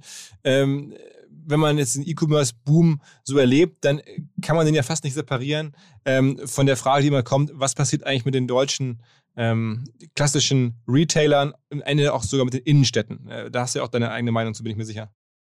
Ja, also ich mache mir auch um die Innenstädte an sich mache mir keine Sorgen. Der Handel in den Innenstädten ist halt das Problem und äh, deswegen ist der Handel ja auch so interessiert, dass die Innenstädte in der Form überleben. Ja, schwierig, also gar nicht, äh, also weil einfach keine Frequenzen mehr da sind. Das war jetzt natürlich durch Pand Pandemie noch mal extremer, aber auch davor schon so. Man muss auch so ein bisschen dazu sagen, Innenstadt hat ja schon bestimmt seit 40, 50 Jahren fast äh, Probleme. Gab es eine Zeit lang die Welle, äh, die, die, Märkte, die Fachmärkte auf der grünen Wiese, die einfach mehr Auswahl und mehr Möglichkeiten boten, auch mehr Parkplätze. Und jetzt ist es halt online und dann im letzten Jahr war es Pandemie. Also ich glaube, aus Innenstädten kann was anderes werden, aber ich bin da tendenziell, und das ist natürlich hart, aber der Überzeugung, dass es halt zeitgemäße Formen braucht. Und das Handy bietet uns einfach jetzt andere Möglichkeiten, schneller, zeitgemäßer einzukaufen. Und ähm, ich finde jetzt das, was immer hochgehalten wird, jetzt im, im stationären Handel, das Erlebnis, die Beratung etc., die ist jetzt auch nicht so groß, dass es die Bequemlichkeit, die uns jetzt online geboten wird, äh, nimmt. Also insofern, das glaube ich, wird, wird eine Entwicklung sein, die ihren Lauf nimmt und ähm, ich bin trotzdem gespannt, was daraus wird. Aber ich meine, viele äh, auch Stationäre haben jetzt die Zeichenzeit der Zeit erkannt und versuchen sich äh, umzuorientieren. Es gibt ja auch gute Beispiele. Also Bräuninger ist immer mein Lieblingsbeispiel, ähm, auch Engel, Engelhorn, so lokale Player, die wirklich ähm, frühzeitig sich einfach ein Online-Standbein aufgebaut haben und die dann eben auch ähm, national spielen können oder international. Bräuninger ist in Österreich und der Schweiz nicht vertreten, kann aber dahin verkaufen. Also das sind ja auch Optionen, die man dann wieder nutzen kann. Mein Theresa damit auch, ne? Ah, Mutter Teresa auch, auch ähm, mein absolutes Lieblingsbeispiel. Ähm, auch, auch Best Secret zum Beispiel, die aus einer aus Schustermann und Bornstein entstanden sind, was, was eigentlich nun so ein äh, eher aus dem Großhandel kommender, aber lokaler Player war, die mit Best Secret jetzt wirklich einen, einen 100, mehrere hundert Millionen Unternehmen aufgebaut haben, ähm, wo man eben auch sieht, das ist einer mit stationären ähm, Ursprüngen und man kann schon, wenn man will. Mhm wo wir gerade über Innenstädte und, und auch Kaufhäuser sprechen, verfolgst du eigentlich, was, was die Signa-Gruppe und, und René Benköder so machen? Da, dem entkommt man ja nicht. Also das muss, muss man ja verfolgen. Und äh, ja, ich verfolge es von einer Pleite zur nächsten. Also das ist ja, es war jetzt deswegen ein bisschen böse gesagt natürlich, aber ähm, also in der Corona-Zeit oder vor der Corona-Zeit, das ist vielleicht eher unverschuldet, aber sie haben ja schon die ein oder andere Insolvenz hinter sich und äh, sie finden immer wieder einen Retter oder eine Möglichkeit. Jetzt würde ich sagen, in der Konstellation, es geht ja da nicht um die, um die Kaufhäuser, sondern es geht um die Immobilien. Mhm. Und ähm, das ist eigentlich das, das Spiel, was da gespielt wird. Und ähm, ja, die, die Kaufhäuser, also es wird schwierig, es wird sehr, sehr schwierig. Und äh, ich meine, es ist jetzt der, der letzte Überlebende in dem Bereich, so ein bisschen wie Otto im Katalogbereich mehr oder weniger der letzte Überlebende war. Einer bleibt halt übrig und auf den achtet man immer noch. Aber ich meine, muss man mal sich angucken, das sind fünf Milliarden nicht mehr ganz ähm, an Umsatz. Was macht ein Zalando? Was bei, Zalando? Bei, bei, bei Karstadt und Kaufhof jetzt. Mhm. Mhm. Also die sind auch nicht, also sind sie groß, sind sie nicht groß. Also es gibt Online-Player, die einfach die jetzt ähm, übertroffen haben und die einfach in den letzten Jahren gezeigt haben, wie man, wie man attraktives neues Geschäft aufbauen kann. Und ähm, diese Grundproblematik, neben der, dass keine Kunden mehr in den Innenstädten hin, sind, die, die hingehen, ist einfach auch, dass im Vergleich das Sortiment nicht ausreicht. Und das Schlimme ist ja, dass sie das Sortiment online auch nicht so verlängern können, dass es es dann wieder attraktiv macht. Also da, da ist so viel ähm, schwierig, ähm, dass ich da, dass man da keine großen Hoffnungen mehr haben braucht. Aber es gibt ja von Signer mittlerweile auch so eine so eine Gruppe oder so, ein, so ein Arm, der vor allen Dingen klassische E-Commerce-Firmen bundelt. Signa Sport, also da ist ja Fahrrad.de drin und sowas, ne? Ähm, ja, Fahrrad.de war ja, genau, Tennispoint, das, also gerade Fahrrad.de war ja auch so in der Frühphase, ich weiß noch, vor zehn Jahren oder vor acht Jahren bei OMR, damals waren das einer der absoluten Shooting-Stars, wo man sagt, okay, Fahrrad.de, die sind ganz weit vorne, die, die haben es früh begriffen. Ähm, jetzt sind die da in so einem äh, Signa-Ding äh, drin. Wie, wie bewertest du das? Also das ist doch super spannend. Also hier verfolge ich immer so ein bisschen im Vergleich zu Newcom von, von äh, Pro7 Sat1, wo Flaconi und Amorelie etc. drin sind. Also solche gebauten Online-Gruppen finde ich durchaus super spannend. Da ist ein bisschen in den letzten Jahren so die Luft raus gewesen. Also sie haben am Anfang sehr viel übernommen, haben jetzt eben so die Standbeine Fahrrad, äh, also Biking, was ja extrem geboomt hat, plus Outdoor, ähm, haben dann ähm, Tennis, was ich so ein bisschen frage, haben der eine Übernahme nach der andere, dass jetzt Tennis das, das große Ding ist und haben dann noch Teamsport mit dabei. Und und wollen sich da eben als ähm, ja, Sportgruppe ähm, ähm, etablieren oder, oder profilieren ähm, und sind da auch groß genug. Also sie kommen jetzt an die, sie nennen es immer eine Milliarde Umsatz, jetzt habe ich so gelesen, GMV, also Handelsvolumen ist das, da muss man die Retouren und alles noch ein bisschen rausrechnen, aber kommen schon in die Größenordnung. Und das ist so ein Konstrukt, ähm, was mir gut gefällt. Und ähm, da war jetzt auch so die schon zum zweiten Mal die Diskussion, ob sie damit an die Börse gehen oder wollen. Ähm, also das ist für mich so einer der der spannendsten Player jetzt auch in dieser Größenordnung, weil das haben wenige gemacht, beziehungsweise eben Newcom hat so ein bisschen wieder aufgegeben, ähm, dass, dass sie da was, was gebaut haben. Das sieht man in England, das sieht man in äh, Skandinavien, ähm, dass das äh, funktioniert. Lampenwelt würde ich jetzt damit auch mit, mit reinnehmen im, im Möbelbereich.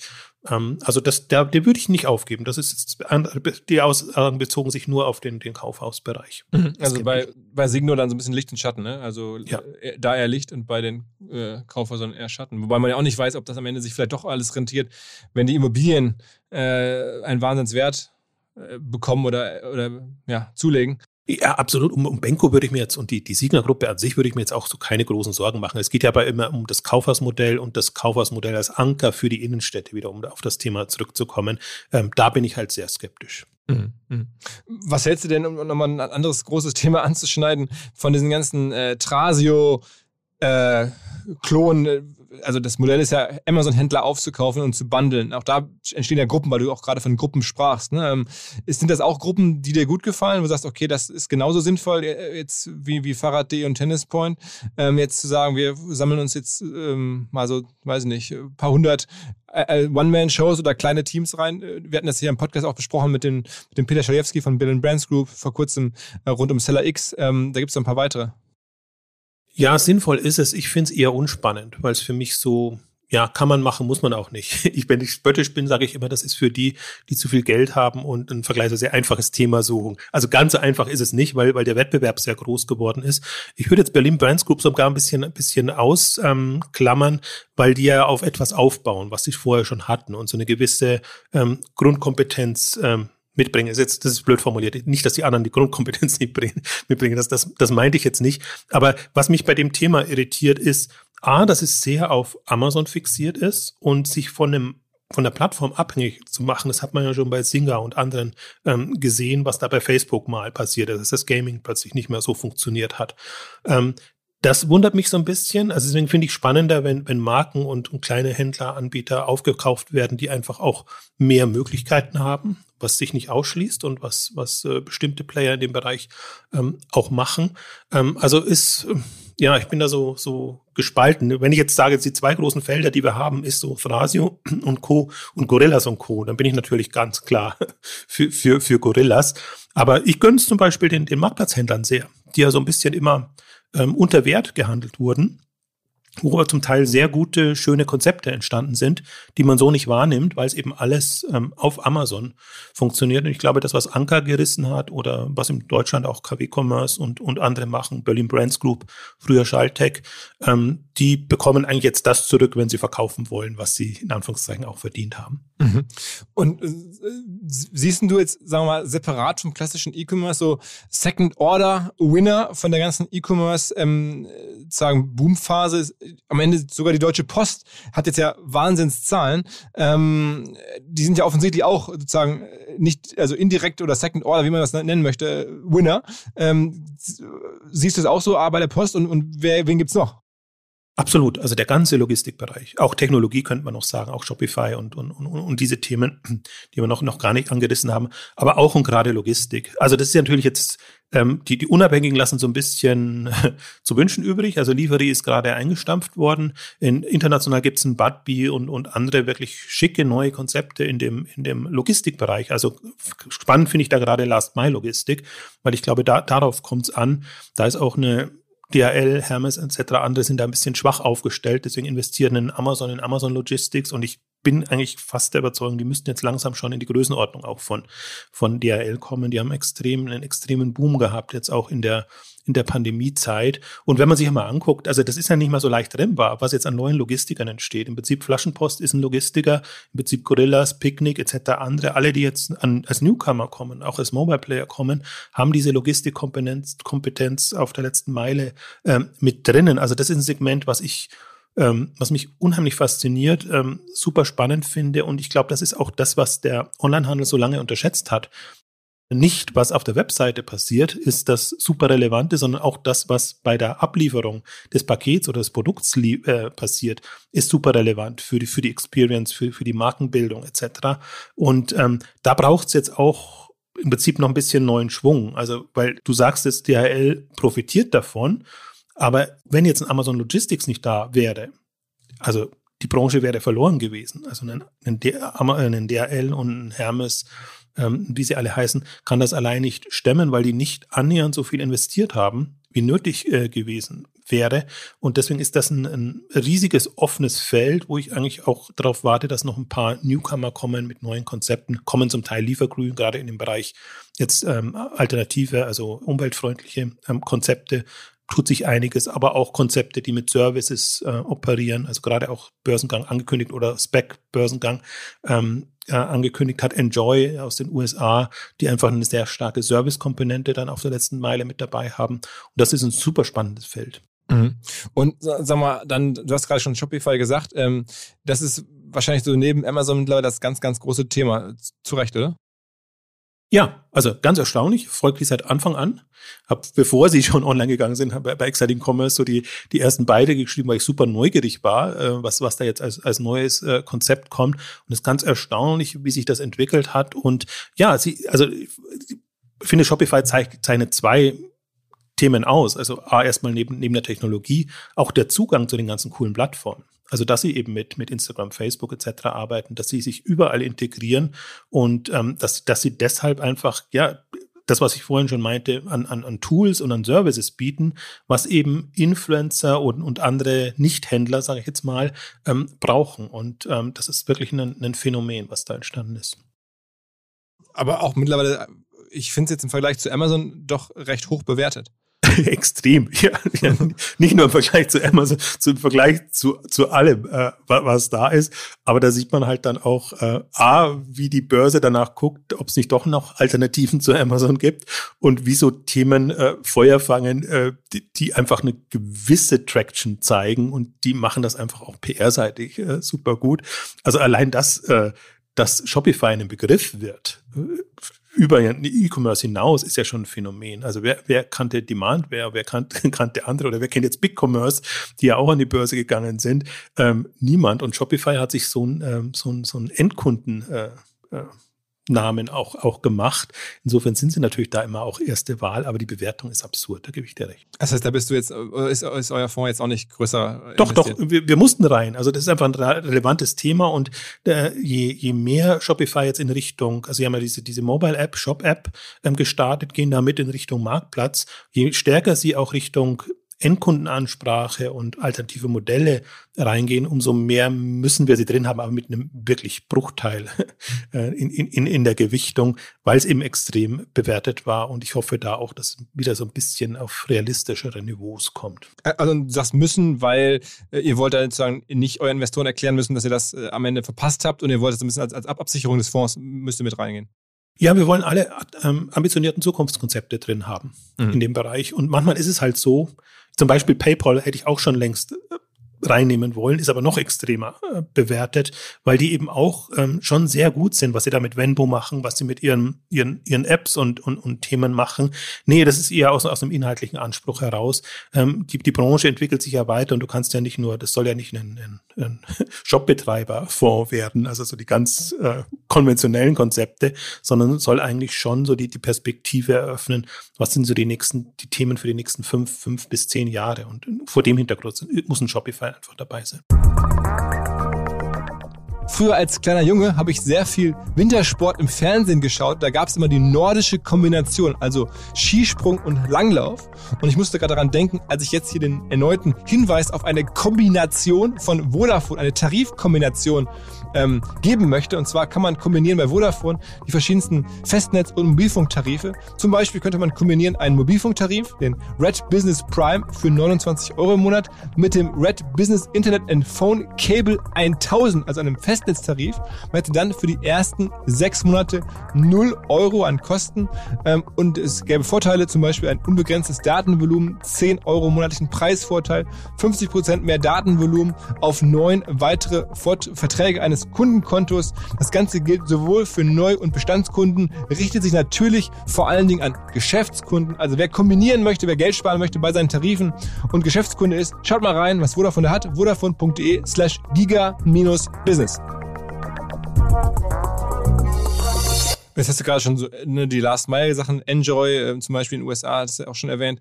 Ähm, ist da noch was anderes, so sagen wir mal, andere Felder, die wir jetzt noch gar nicht gecovert haben, die du dir anguckst, wo du sagst, das sind jetzt die nächsten, da entwickelt sich jetzt E-Commerce gerade hin. Also jetzt ne, über Logistik hatten wir gesprochen, über, über Tech, Shopify zumindest, noch irgendwelche anderen äh, oder auch über Influencer, D2C, haben wir eigentlich alles drin, noch irgendwelche anderen Felder, wo du sagst, na, da muss auch noch mal hingucken? Das vierte große Feld, da haben wir nur leicht anklingen lassen, ist Payment was, was in dem Payment-Bereich tut, weil die über die, die Mobile-Apps und, und das, was sie selber an Apps machen, also bei Klarna bekommt man es, glaube ich, auch in Deutschland am besten mit, machen das aber auch in den USA ähm, sehr stark, wie diese Klarna Smooth App, ähm, heißt sie ja dann, ähm, funktioniert. Und ähm, bei, bei Alibaba wäre das Alipay das Pendant, also da tut sich auch eher mehr in, in, in China noch ähm, das sieht man schon, deswegen schade, dass der Endbörsengang nicht geklappt hat. Man hat die Börsenunterlagen sich angucken können und hat da sehr gute Einblicke eigentlich schon in Alipay bekommen können. Da sieht man halt so, wie das Modell funktioniert und wie dann plötzlich aus einer App dann Bankdienstleistungen da sind, äh, Urlaubsdienstleistungen, andere Themen. Ist wieder ein bisschen so in die Richtung, wann kommt die Super-App. Also da würde ich nochmal die, die Payment-Anbieter unter der unter dem Gesichtspunkt äh, betrachten, da tut sich auch sehr viel oder hat in den letzten fünf Jahren auch sehr viel getan. Irgendein deutscher Player, der da eine Rolle spielt? Wow, die verpuppen und verwandeln sich jetzt auch alle ähm, gerade. Ähm, nee, das ist jetzt, also für mich sind dann, also ich hab, betrachte nicht alle, aber ich habe Klarna, PayPal und Alipay im, im Blick. Das, das, das reicht mir mhm. fast schon. Ähm, aber da, da muss man die Fintech-Leute und die, die, die äh, fragen, was sich da an ähm, unterm Radar tut, ähm, habe ich nicht so im Blick, aber ich glaube auch, dass man eine gewisse Größenordnung braucht. Deswegen gucke ich hauptsächlich auf die, diese großen Player, weil die haben es letztendlich in der Hand, das, das Thema auch nochmal zu drehen. Also Deutsch, Englisch, also Sum Up oder sowas spielt da auch irgendwie mit, ne, auf eine andere Art, aber ich glaube, es ist wahrscheinlich. Ja, die sind noch zu klein und zu spezialisiert und die müssen halt schon die Ambition haben, beim Endkunden eine, eine Relevanz haben. Also viele dieser diese Fintech-Unternehmen, die wollen halt erstmal die Händler äh, mhm. bedienen und, und glücklich machen. So haben die anderen ja auch gestartet. Also ist nichts, nichts dagegen zu sagen. Aber im Grunde muss, was, was passieren muss, dass ich mir als Nutzer eine App von denen runterlade und dann eben damit arbeite. Also auch muss durchaus Apple und, und Google da auch noch mit, mit dabei haben, weil die es natürlich indirekt ähm, auch versuchen, also Google Pay und, und, und, und Apple, ähm, das, aus der Richtung kommt es ihr. Auch Facebook kann man sich das vorstellen, dass, dass Facebook irgendwann mit, mit einem Payment-Service ähm, kommt oder sich da was, was übernimmt. Gibt ja noch Stripe zum Beispiel als, als ähm, ja, äh, Unternehmen, was so unter der Haube ähm, agiert, was aber extreme Traction äh, bekommen Ach, Bewertung hat. verrückt, ne? Ist ja auch gleich schon so ein Shopify-Radius bewertet, so Größenordnung, ne? Absolut. Ist auch so ein ähnlicher Fall, würde, würde ich sagen, wie, Shopify. Also deswegen allein, wenn man sich jetzt international umguckt, ähm, es gibt schon wirklich äh, ein halbes Dutzend mindestens, aber ich würde fast sagen ein Dutzend relevanter Player, die da jetzt da sind und die alle eine Auswirkung haben werden. Also ich sehe es natürlich so ein bisschen auch aus, aus einer E-Commerce-Sicht, können die dem, äh, ja, können die den Markt streitig machen oder, oder Wettbewerb wegnehmen und der Endzugang ist halt das, Endzugang, Endnutzerzugang ist halt das, was entscheidet. Und äh, wenn du das als Payment-Anbieter schaffst, dann hast du es besser als einen Online-Shop-Betreiber, der immer auf irgendwelchen Plattformen aktiv sein muss. Und sag mal, ähm, erleben wir demnächst, dass einer sozusagen der, der, das eine, eines der anderen Sprachrohre der deutschen E-Commerce-Szene, der Alex Graf, äh, verfolgst du, glaube ich, auch. Ist der jetzt mhm. auf dem mhm. Weg, da wirklich auch ein Unicorn zu bauen?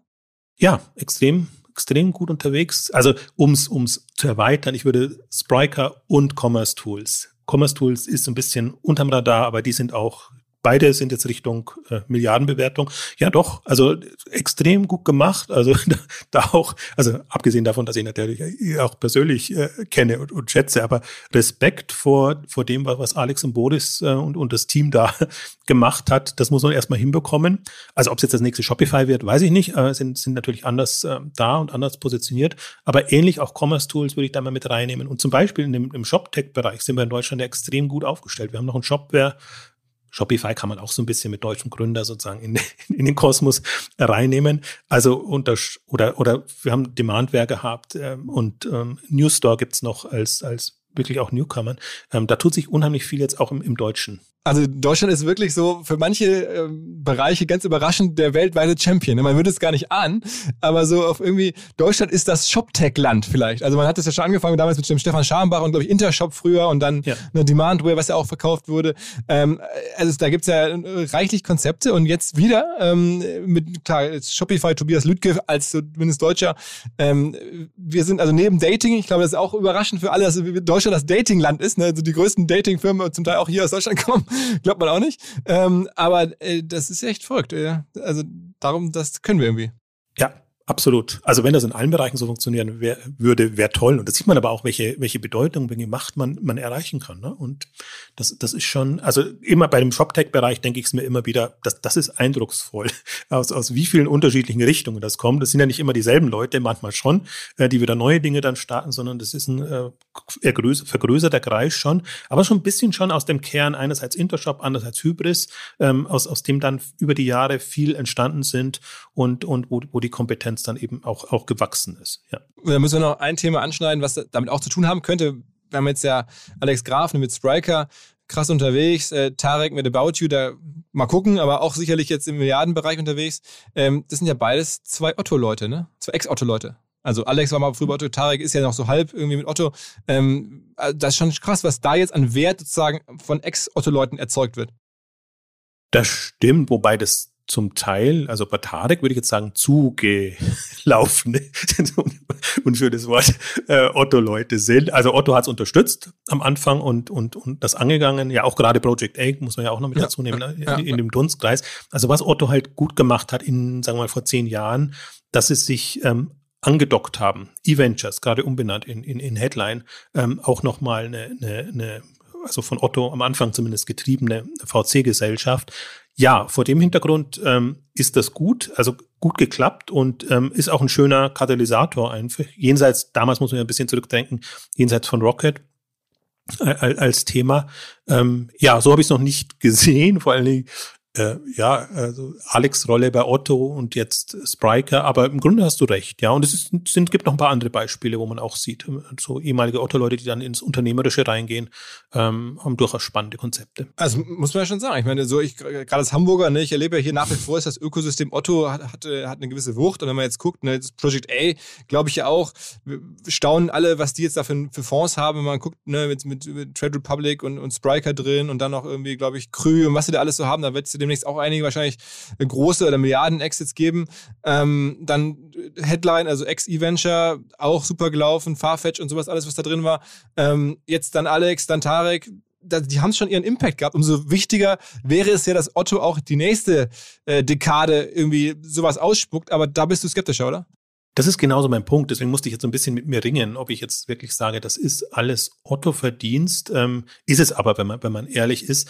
Aber im Kern, im, im Kern ist es schwierig. Also wenn man sich gerade, also Otto selber ist gerade ganz gut unterwegs, also Otto.de, aber Hermes äh, und, und so, so andere Bereiche.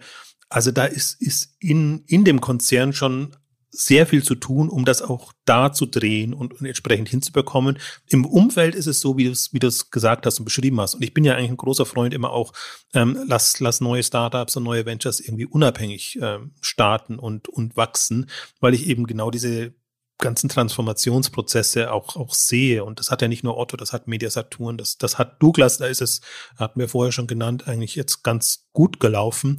Also muss man mal gucken. Aber jetzt, ich meine, bei Otto dauert immer alles ziemlich lange und es ist zäh und, und hat viel Zeit. Aber jetzt haben sie ihre Plattform gestartet, jetzt haben sie externe Partner, die sie bei Otto mit reinnehmen können. Sie haben das eigentlich konzeptionell ganz gut gemacht. Sie sind immer noch so ein bisschen wackelig. Wollen sie jetzt mal, wollten sie Mode sein, jetzt wollen sie Möbel sein.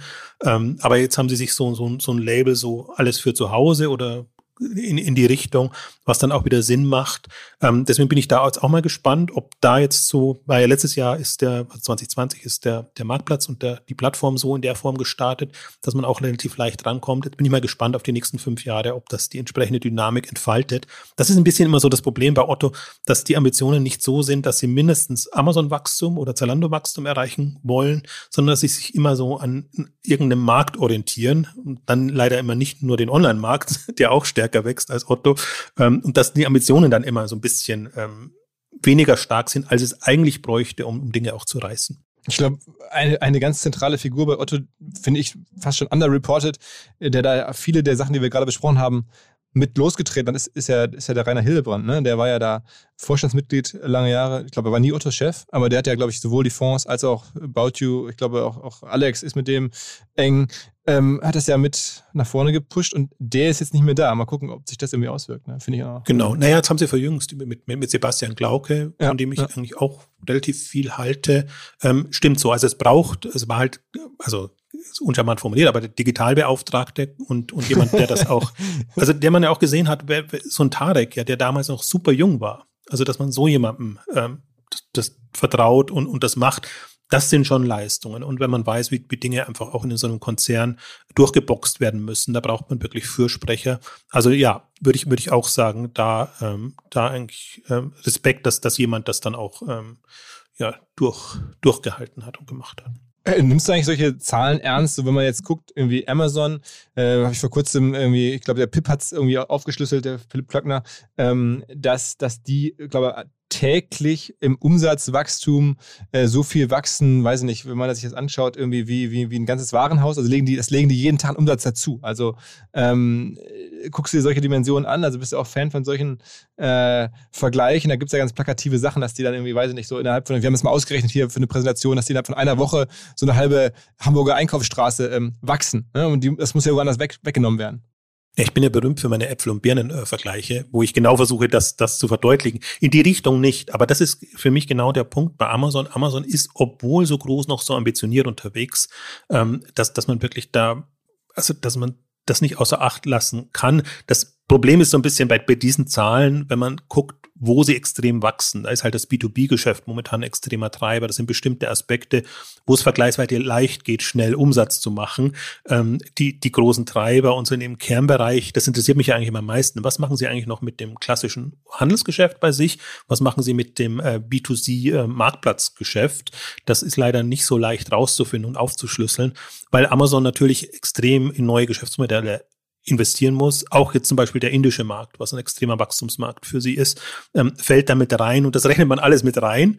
Ähm, aber im Grunde ist es schon hilfreich, um sich die Dimension auch vor Augen zu führen und dass, dass Amazon halt auch nicht aufgibt. Und ähm, ich meine, das Gute ist, ähm, wie gesagt, gestern sind die Alibaba-Zahlen gekommen, dass man sieht, was in China und in Alibaba äh, für Möglichkeiten hat und wie ein Alibaba jetzt handelsvolumenseitig äh, mehr als doppelt so groß ist als, als Amazon. Da sieht man immer auch noch äh, in der Relation. Ich glaube, das ist auch was, was Amazon motivieren kann, dass man sagt, nee, wir haben jetzt noch nicht die Sättigungsgrenze erreicht, wir können weiterhin neue Themen und neue Geschäftsfelder ähm, finden. Ja, ist aber gerade wichtig im Vergleich jetzt zu Otto, zu Walmart, zu den klassischen, sich das immer wieder vor Augen zu führen.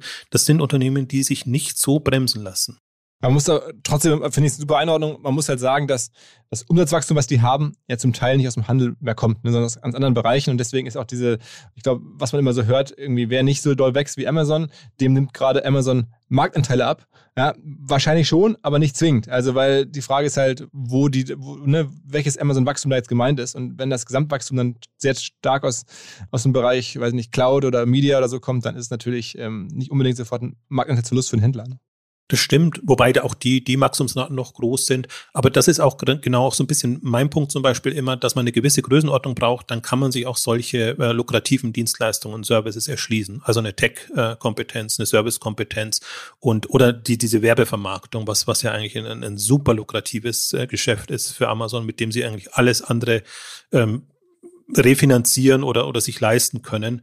Ähm, also deswegen, das, das ist, ähm, ich folge deswegen schon der Argumentation, guckt auf Amazon und versucht da mitzuhalten. Und ähm, ähm, die andere Argumentation ist aber wirklich auch, äh, kommt in gewisse Größenordnungen. Und das sind halt dann immer so 500 Millionen Umsatz, eine Milliarde Umsatz, wo man dann wirklich reingehen kann und sich als, als Tech-Player profilieren kann und sich diese ganzen ähm, Geschäftsfelder erschließen kann. About You ist dann nochmal ein, gutes Beispiel.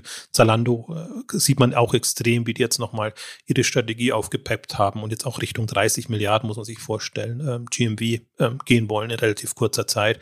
Also es sind auch schon schöne Dimensionen. Und als letztes ähm, an Ceconomy, also Media Saturn Online, äh, da glaubst du nicht mehr so richtig dran. Online würde ich immer glauben, aber solange die ihre Filialen noch mitschleppen und, und sich mehr damit beschäftigen müssen, was sie damit machen, als sich wirklich auf Online zu konzentrieren. Und gerade, das ist auch nochmal ein schönes Beispiel, guckt dir an, wie denn Media Saturn aufgestellt ist und dann guckt dir an, was machen jetzt Online Pure Player. Leider nicht in Deutschland, da ist Notebooks billiger und Cyberport so ein bisschen eine Enttäuschung in Anführungszeichen. Aber wenn, wenn du ein AO anguckst aus England, weiße Ware geliefert nach Hause in eigenen Fahrzeugen, da ist äh, Media Saturn weit entfernt. Cool Blue äh, mit, mit Fahrrädern, äh, irgendwie mit, mit umweltfreundlichen Lieferservice, auch letzte Meile da drin ist, ist ein Player aus, aus aus ähm, Holland, der jetzt auch in NRW ähm, Fuß zu fassen versucht. Ähm, das sind neue, moderne, andere Konzepte. Das würde ich mir wünschen, dass da auch eine Economy in Media Saturn ähm, entsprechend investieren kann und sich zeitgemäß aufstellen kann. Deswegen auch, auch so ein ähnlicher Fall wie Douglas oder, oder die anderen, die, die haben, online ist gar nicht so sehr das Thema inzwischen, sondern was aus den Filialen wird. Das müssen sie lösen und sobald sie das gelöst haben, kann man auch wieder diskutieren, ob das alles gesamt noch, noch Zukunft hat. Okay, okay, okay. Krass. Also ich glaube, jetzt haben wir wirklich alle Bereiche gecovert oder zumindest alle, die mir eingefallen sind im Vor also beim vorherigen Überlegen und jetzt noch während des Podcasts. Ähm, und du bist einfach äh, sehr, sehr tief drin. Du musst ja auch, logischerweise. Ähm, ist mein Job. Genau, genau. Du hast ja, du hast ja auch irgendwie hier Gelder äh, zu verwalten und zu schreiben. Also wer dich lesen will, ähm, exactingcommerce.de. Ähm, es gibt den Exchanges Podcast, wo du, ähm, ich glaube, jede Woche ähm, zu hören bist. Ähm, und wer, wer mit dir investieren möchte und das Gefühl hat, das war jetzt recht kompetent, ähm, den äh, Glore oder Glory, wie, wie sagt man es eigentlich? Was ist eigentlich euer Wunschname? Für Global Online Retail, also Glory eher, ähm, mhm. aber man kann es sprechen, wie man will. Und den, den, den Fonds kann man wirklich in jeder ähm, Bankfiliale oder als Filiale bei jeder, wirklich bei jeder Bank äh, bekommen. Also das ist absolut problemlos und auch ohne Gebühren, das war uns wichtig, äh, dass, dass wir da nicht, ähm, also dass, dass wir da wirklich es jedem ermöglichen, am Branchenwachstum zu partizipieren. Das ist eigentlich so ein bisschen, bisschen unter Anspruch. Ja, ja, also und wenn nicht, dann bitte melden, dann versuchen wir das in die Wege zu leiten, dass er auch überall verfügbar ist, weil, aber inzwischen nach fünf, sechs Jahren ist er eigentlich fast bei jeder Bank ja. zu finden. Und euer Modell ist, ihr bekommt ja dann, eine, ihr, ihr profitiert über, über die, den Zuwachs natürlich, ähm, weil ihr keine Gebühren jetzt nehmt für die Ausgabe. Wie lasst ihr euch, es gibt eine Managementgebühr, ne? Ja, ganz knapp, knapp ein Prozent, da versuchen wir auch so tief wie, wie, wie möglich zu gehen. Also wir können jetzt nicht von den Gebühren so extrem profitieren, sondern wir sehen es als eigene Anlagemöglichkeit. Also ursprünglich war ja die Idee mal wirklich, ich habe mir überlegt, wie kann ich ähm, so mir so ein Depot zusammenzustellen und dann gab es die Möglichkeit, daraus einen Fonds zu machen und andere zu partizipieren lassen. Also ist meine private Anlagemöglichkeit und das ist eigentlich so das, das Hauptbestreben jetzt speziell bei dem Fonds. Also wir arbeiten doch an anderen Fonds, wo wir dann spezialisierter sind, wo wir dann andere mehr Möglichkeiten haben. Aber das ist eigentlich wirklich so, so ein Public äh, ähm, Public Service. Äh, und da wollen wir jetzt auch nicht äh, in erster Linie Geld machen damit. Okay, also wer dabei sein möchte, Glor Glory bei allen äh, Banken und Neobankern eures Vertrauens. Ähm, Jochen, vielen Dank. Sehr gerne, danke dir. Alles klar. Ciao, ciao. Tschüss. So, das war der Jochen. Und jetzt hatte die Europachefin von Facebook noch zehn Minuten Zeit für mich hier für einen Podcast. Wer noch mehr hören möchte von der Nicola Mendelssohn als jetzt diese 10 Minuten, der hat dazu die Gelegenheit auf unserer OMR Facebook-Seite. Da gibt es mir ein längeres Gespräch, was ich mit ihr hatte. Und es lohnt sich alleine, alleine deswegen, weil man dann auch ihr Homeoffice sehen kann. Und ähm, ich kann nur sagen, es war bei ganz, ganz vielen Zoom-Calls, die ich im letzten Jahr gemacht habe, wahrscheinlich das schönste Homeoffice, in das ich jemals reingucken durfte. Wahnsinn, wie das gestylt war. Allein dafür lohnt es sich. Aber jetzt erstmal das Audiogespräch. Nicola, thank you for accepting the invite. We spoke a couple days ago about VR and, and had this video call. Now on the podcast, um, are you everything okay with you? Yeah, everything's great. It's good to talk to you again. I mean, maybe to, to kick things off, explain a little bit what your day looks like. I mean, we talked last time about your situation, like sitting in the home office all day, but I mean, you're obviously working there and you're quite busy still. Like, what's your business life like? Well, it's changed beyond all recognition. You know, if I think about the world before COVID, I was traveling every single week. I would be jumping around the globe, meeting different people, business owners, large, small, politicians, um, the administrators of our community groups, female entrepreneurs. And I still get to do all that, but I now do it in front of a screen. Um, so life feels very different to uh, to 18 months ago. And and certainly, I, you know, I've changed some of the habits that I, that I had in the office in order that you know can take some time for breaks. Maybe go for I do more walking meetings on the phone. I don't know if you do that, but so I can get my step count up and be active. Okay, okay, but you only have one like desk at the at your home office. It's always the same desk, and so every morning you're sitting at the same desk. Yeah, largely, largely, yeah. Um, but unless I go out for a walk and do some meetings just from walking around, but yeah, all in the same place. And it's and it's, it's your family is like somewhere else in the building. Yeah, the whole family. Everybody's taken different rooms in the house. Some are working from their bedrooms.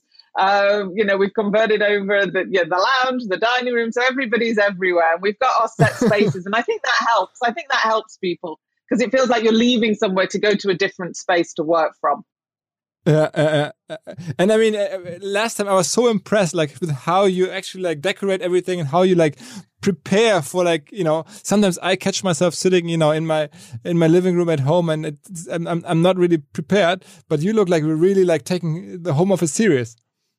Yeah, I think that's true. And I definitely, in probably lockdown three, as it was, I introduced fresh flowers just as something just to you know give me a little moment of something uh, happiness and loveliness to to think about and also supporting a local small business as well uh, which huh? means a lot to me huh?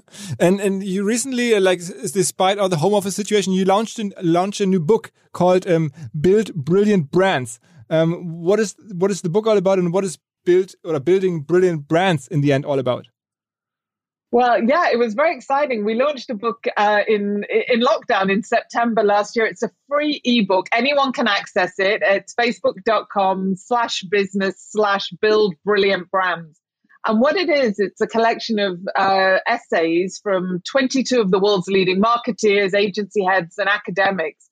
And it's really targeted um, at younger marketers starting out. But actually, we've had such an overwhelming response from everyone across the industry because really here it is people sort of sharing what what really matters now in the world of marketing and you know there were so many great chapters in there and you should never really choose a favorite should you but there was one that was written by um, benjamin braun who's the cmo of samsung and he was he wrote his whole essay about um, the fact that marketers need to better understand the the language of the boardroom how we demonstrate the commercial impact of marketing back to the business. And he says that, you know, if you're really one of the big spenders of company money, which most marketers are, if you can't prove your value, then you can be um, a bit a bit reckless. But that was one of the chapters. There was also another great one on um, diversity and why it's not just a social imperative, but it's a commercial imperative. But honestly, there's so many great chapters. And and if people haven't read it, well, you can get it for free. So um, get it, go and get one. Okay, okay, okay. I, I get one.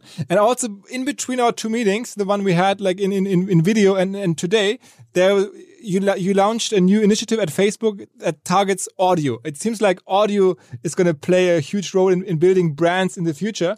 Um, can you explain me a little bit about what audio is, is for you these days? Yeah, so we've been seeing for some time now the continuing rise of audio on our platforms from audio calls to audio messages on WhatsApp and Messenger. And, you know, I, it's still too difficult really to get the right group of people to have a conversation about your favorite topic at the, at the right time. And so what we've been working towards is to make audio messages easier to record and more fun. And so we've got a whole new suite of audio creation tools, just in the same way like we did for photos and videos. And if you can imagine, it's it's gonna it's like having a sound studio in your pocket. So really excited by sound bites, which allows you to create short form uh, short form creative audio clips. So things that are less than five minutes, and there's a whole suite in there of sound effects. So imagine you know the wind whistling or the sound of the sea or, or you know, maybe footsteps. So that's one area. And then there's another area uh, around podcasts where you'll be able to listen to podcasts directly on the Facebook app, uh, which will make it so much easier for you to find podcasts and episodes that are based on your interests and then you can recommend them to, to your friends. We'll also have uh, live audio rooms, which is like our, our existing rooms product, uh, which is a video based product. So lots of different ways, and we'll bring it all together on uh, a tab on the app called Audio Home. So um, really, really excited about that. And it's is it, is it also relevant to build brands in the future? You think like uh, audio as, as a new tool of, for building brands? Yeah, I definitely think so. But the way that we always do things with the products is we always start with people. Um, you know, we, people evolve and they, you know, they use our products like they did with stories. Um, and then ultimately afterwards, you know, the brands get involved and then we create ad products as well. But this one is very much around people getting engaged, people having fun and really enjoying audio, the audio experiences that can enhance the way that they communicate with their family and their friends. Okay, I mean, I, am a, I'm a huge audio fan. Obviously, um, here we are talking a podcast now. Uh, so, exactly. So, uh, and then like to, to, like you know complete the whole um, Facebook suite of products. Um, what about WhatsApp? I mean, I, I, hear so much discussion about super apps and what's happening um, with a good old WhatsApp. Um, what, what's what's your perception there? What, what's your plan there? What's your vision for WhatsApp? So our, our, future for WhatsApp, uh, and I'm glad that you're using all of our products, by the way, and you must make sure you get your, this podcast and all your other podcasts uh, onto the Facebook app. But the, the future for WhatsApp is really where, you, know, it's still where you communicate with your friends and family. But now we're growing the network for making it more convenient for people to be able to communicate with businesses. Because actually, you know, think about your own behaviors. People don't really want to call a landline number anymore, wait on hold, or you know, get sent an email, not know whether it's been read. They want to send a message. They want to get a quick and a personalized response. And WhatsApp's really becoming, if you like, the store counter where people can ask questions, they can discuss products, and actually businesses can close the sales. And today we're seeing 75 million people globally are sending a message to a WhatsApp business account every single day.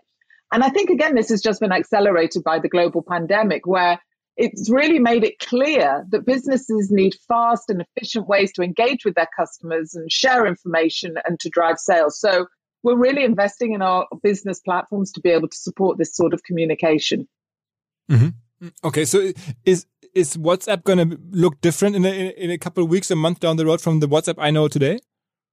No, I don't think so. I don't think so. But I think what it'll be is about enhancing the way that we can enhance business messaging by offering shops and commerce features with a chat including a digital storefront, catalog, shopping carts, payments, uh, and checkouts. That, that's what we're doing. And it will be just much easier for both uh, businesses and also people to be able to talk to one another. For the medium and the larger businesses, we're, we're going to make it easier for to use our API by taking on much more of the hosting and the maintenance costs and the complexities on behalf of our you know users. So that will mean that we'll reduce the onboarding time from months to minutes and actually get more businesses onto WhatsApp because it's what people mm-hmm. want. Mm-hmm. Um, okay, maybe since since uh, we got a couple of questions from the community for for our conversation here, and people also okay. want to hear Yeah, I mean, uh, people. Um, um, you probably guessed it already, but a lot of people want to hear your perception on on on on, on TikTok. I mean, obviously, this is a huge uh, social platform that's emerging um, more and more, and, and, I'm sure you have an opinion on that.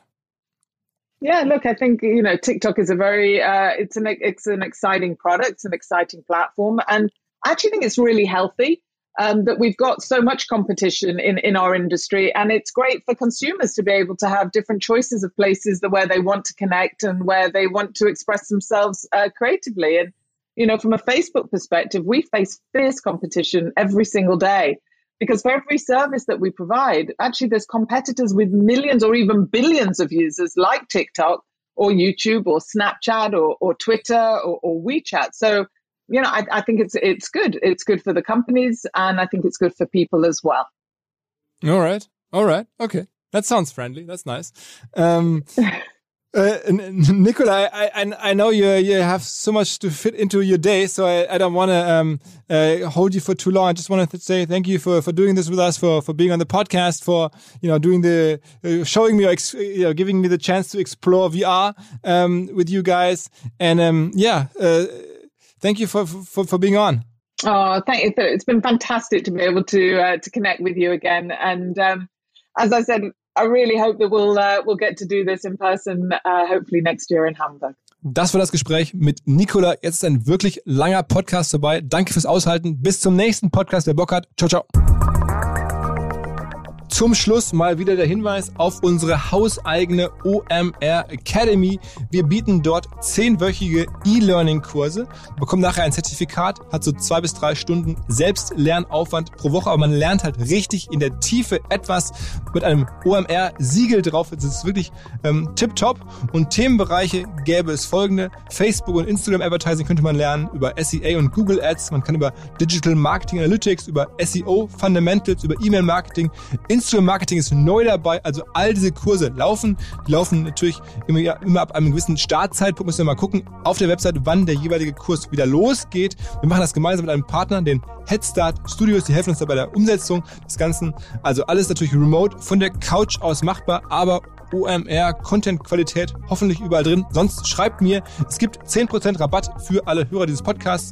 Also omr-academy.de und dort dann den Code eingeben, OMR Podcast. Schaut mal durch, ob da irgendein Kurs für euch dabei sein könnte. Man kriegt auch wirklich ein super Netzwerk, fällt mir noch ein. Trifft eine ganze Reihe von Leuten sozusagen digital, die man aber dann auch nachher bei LinkedIn überall adden kann und auch wieder einzeln separat ansprechen kann für nachfolgende Fragen und so weiter und so weiter. Dieser Podcast wird produziert von Podstars bei OMR.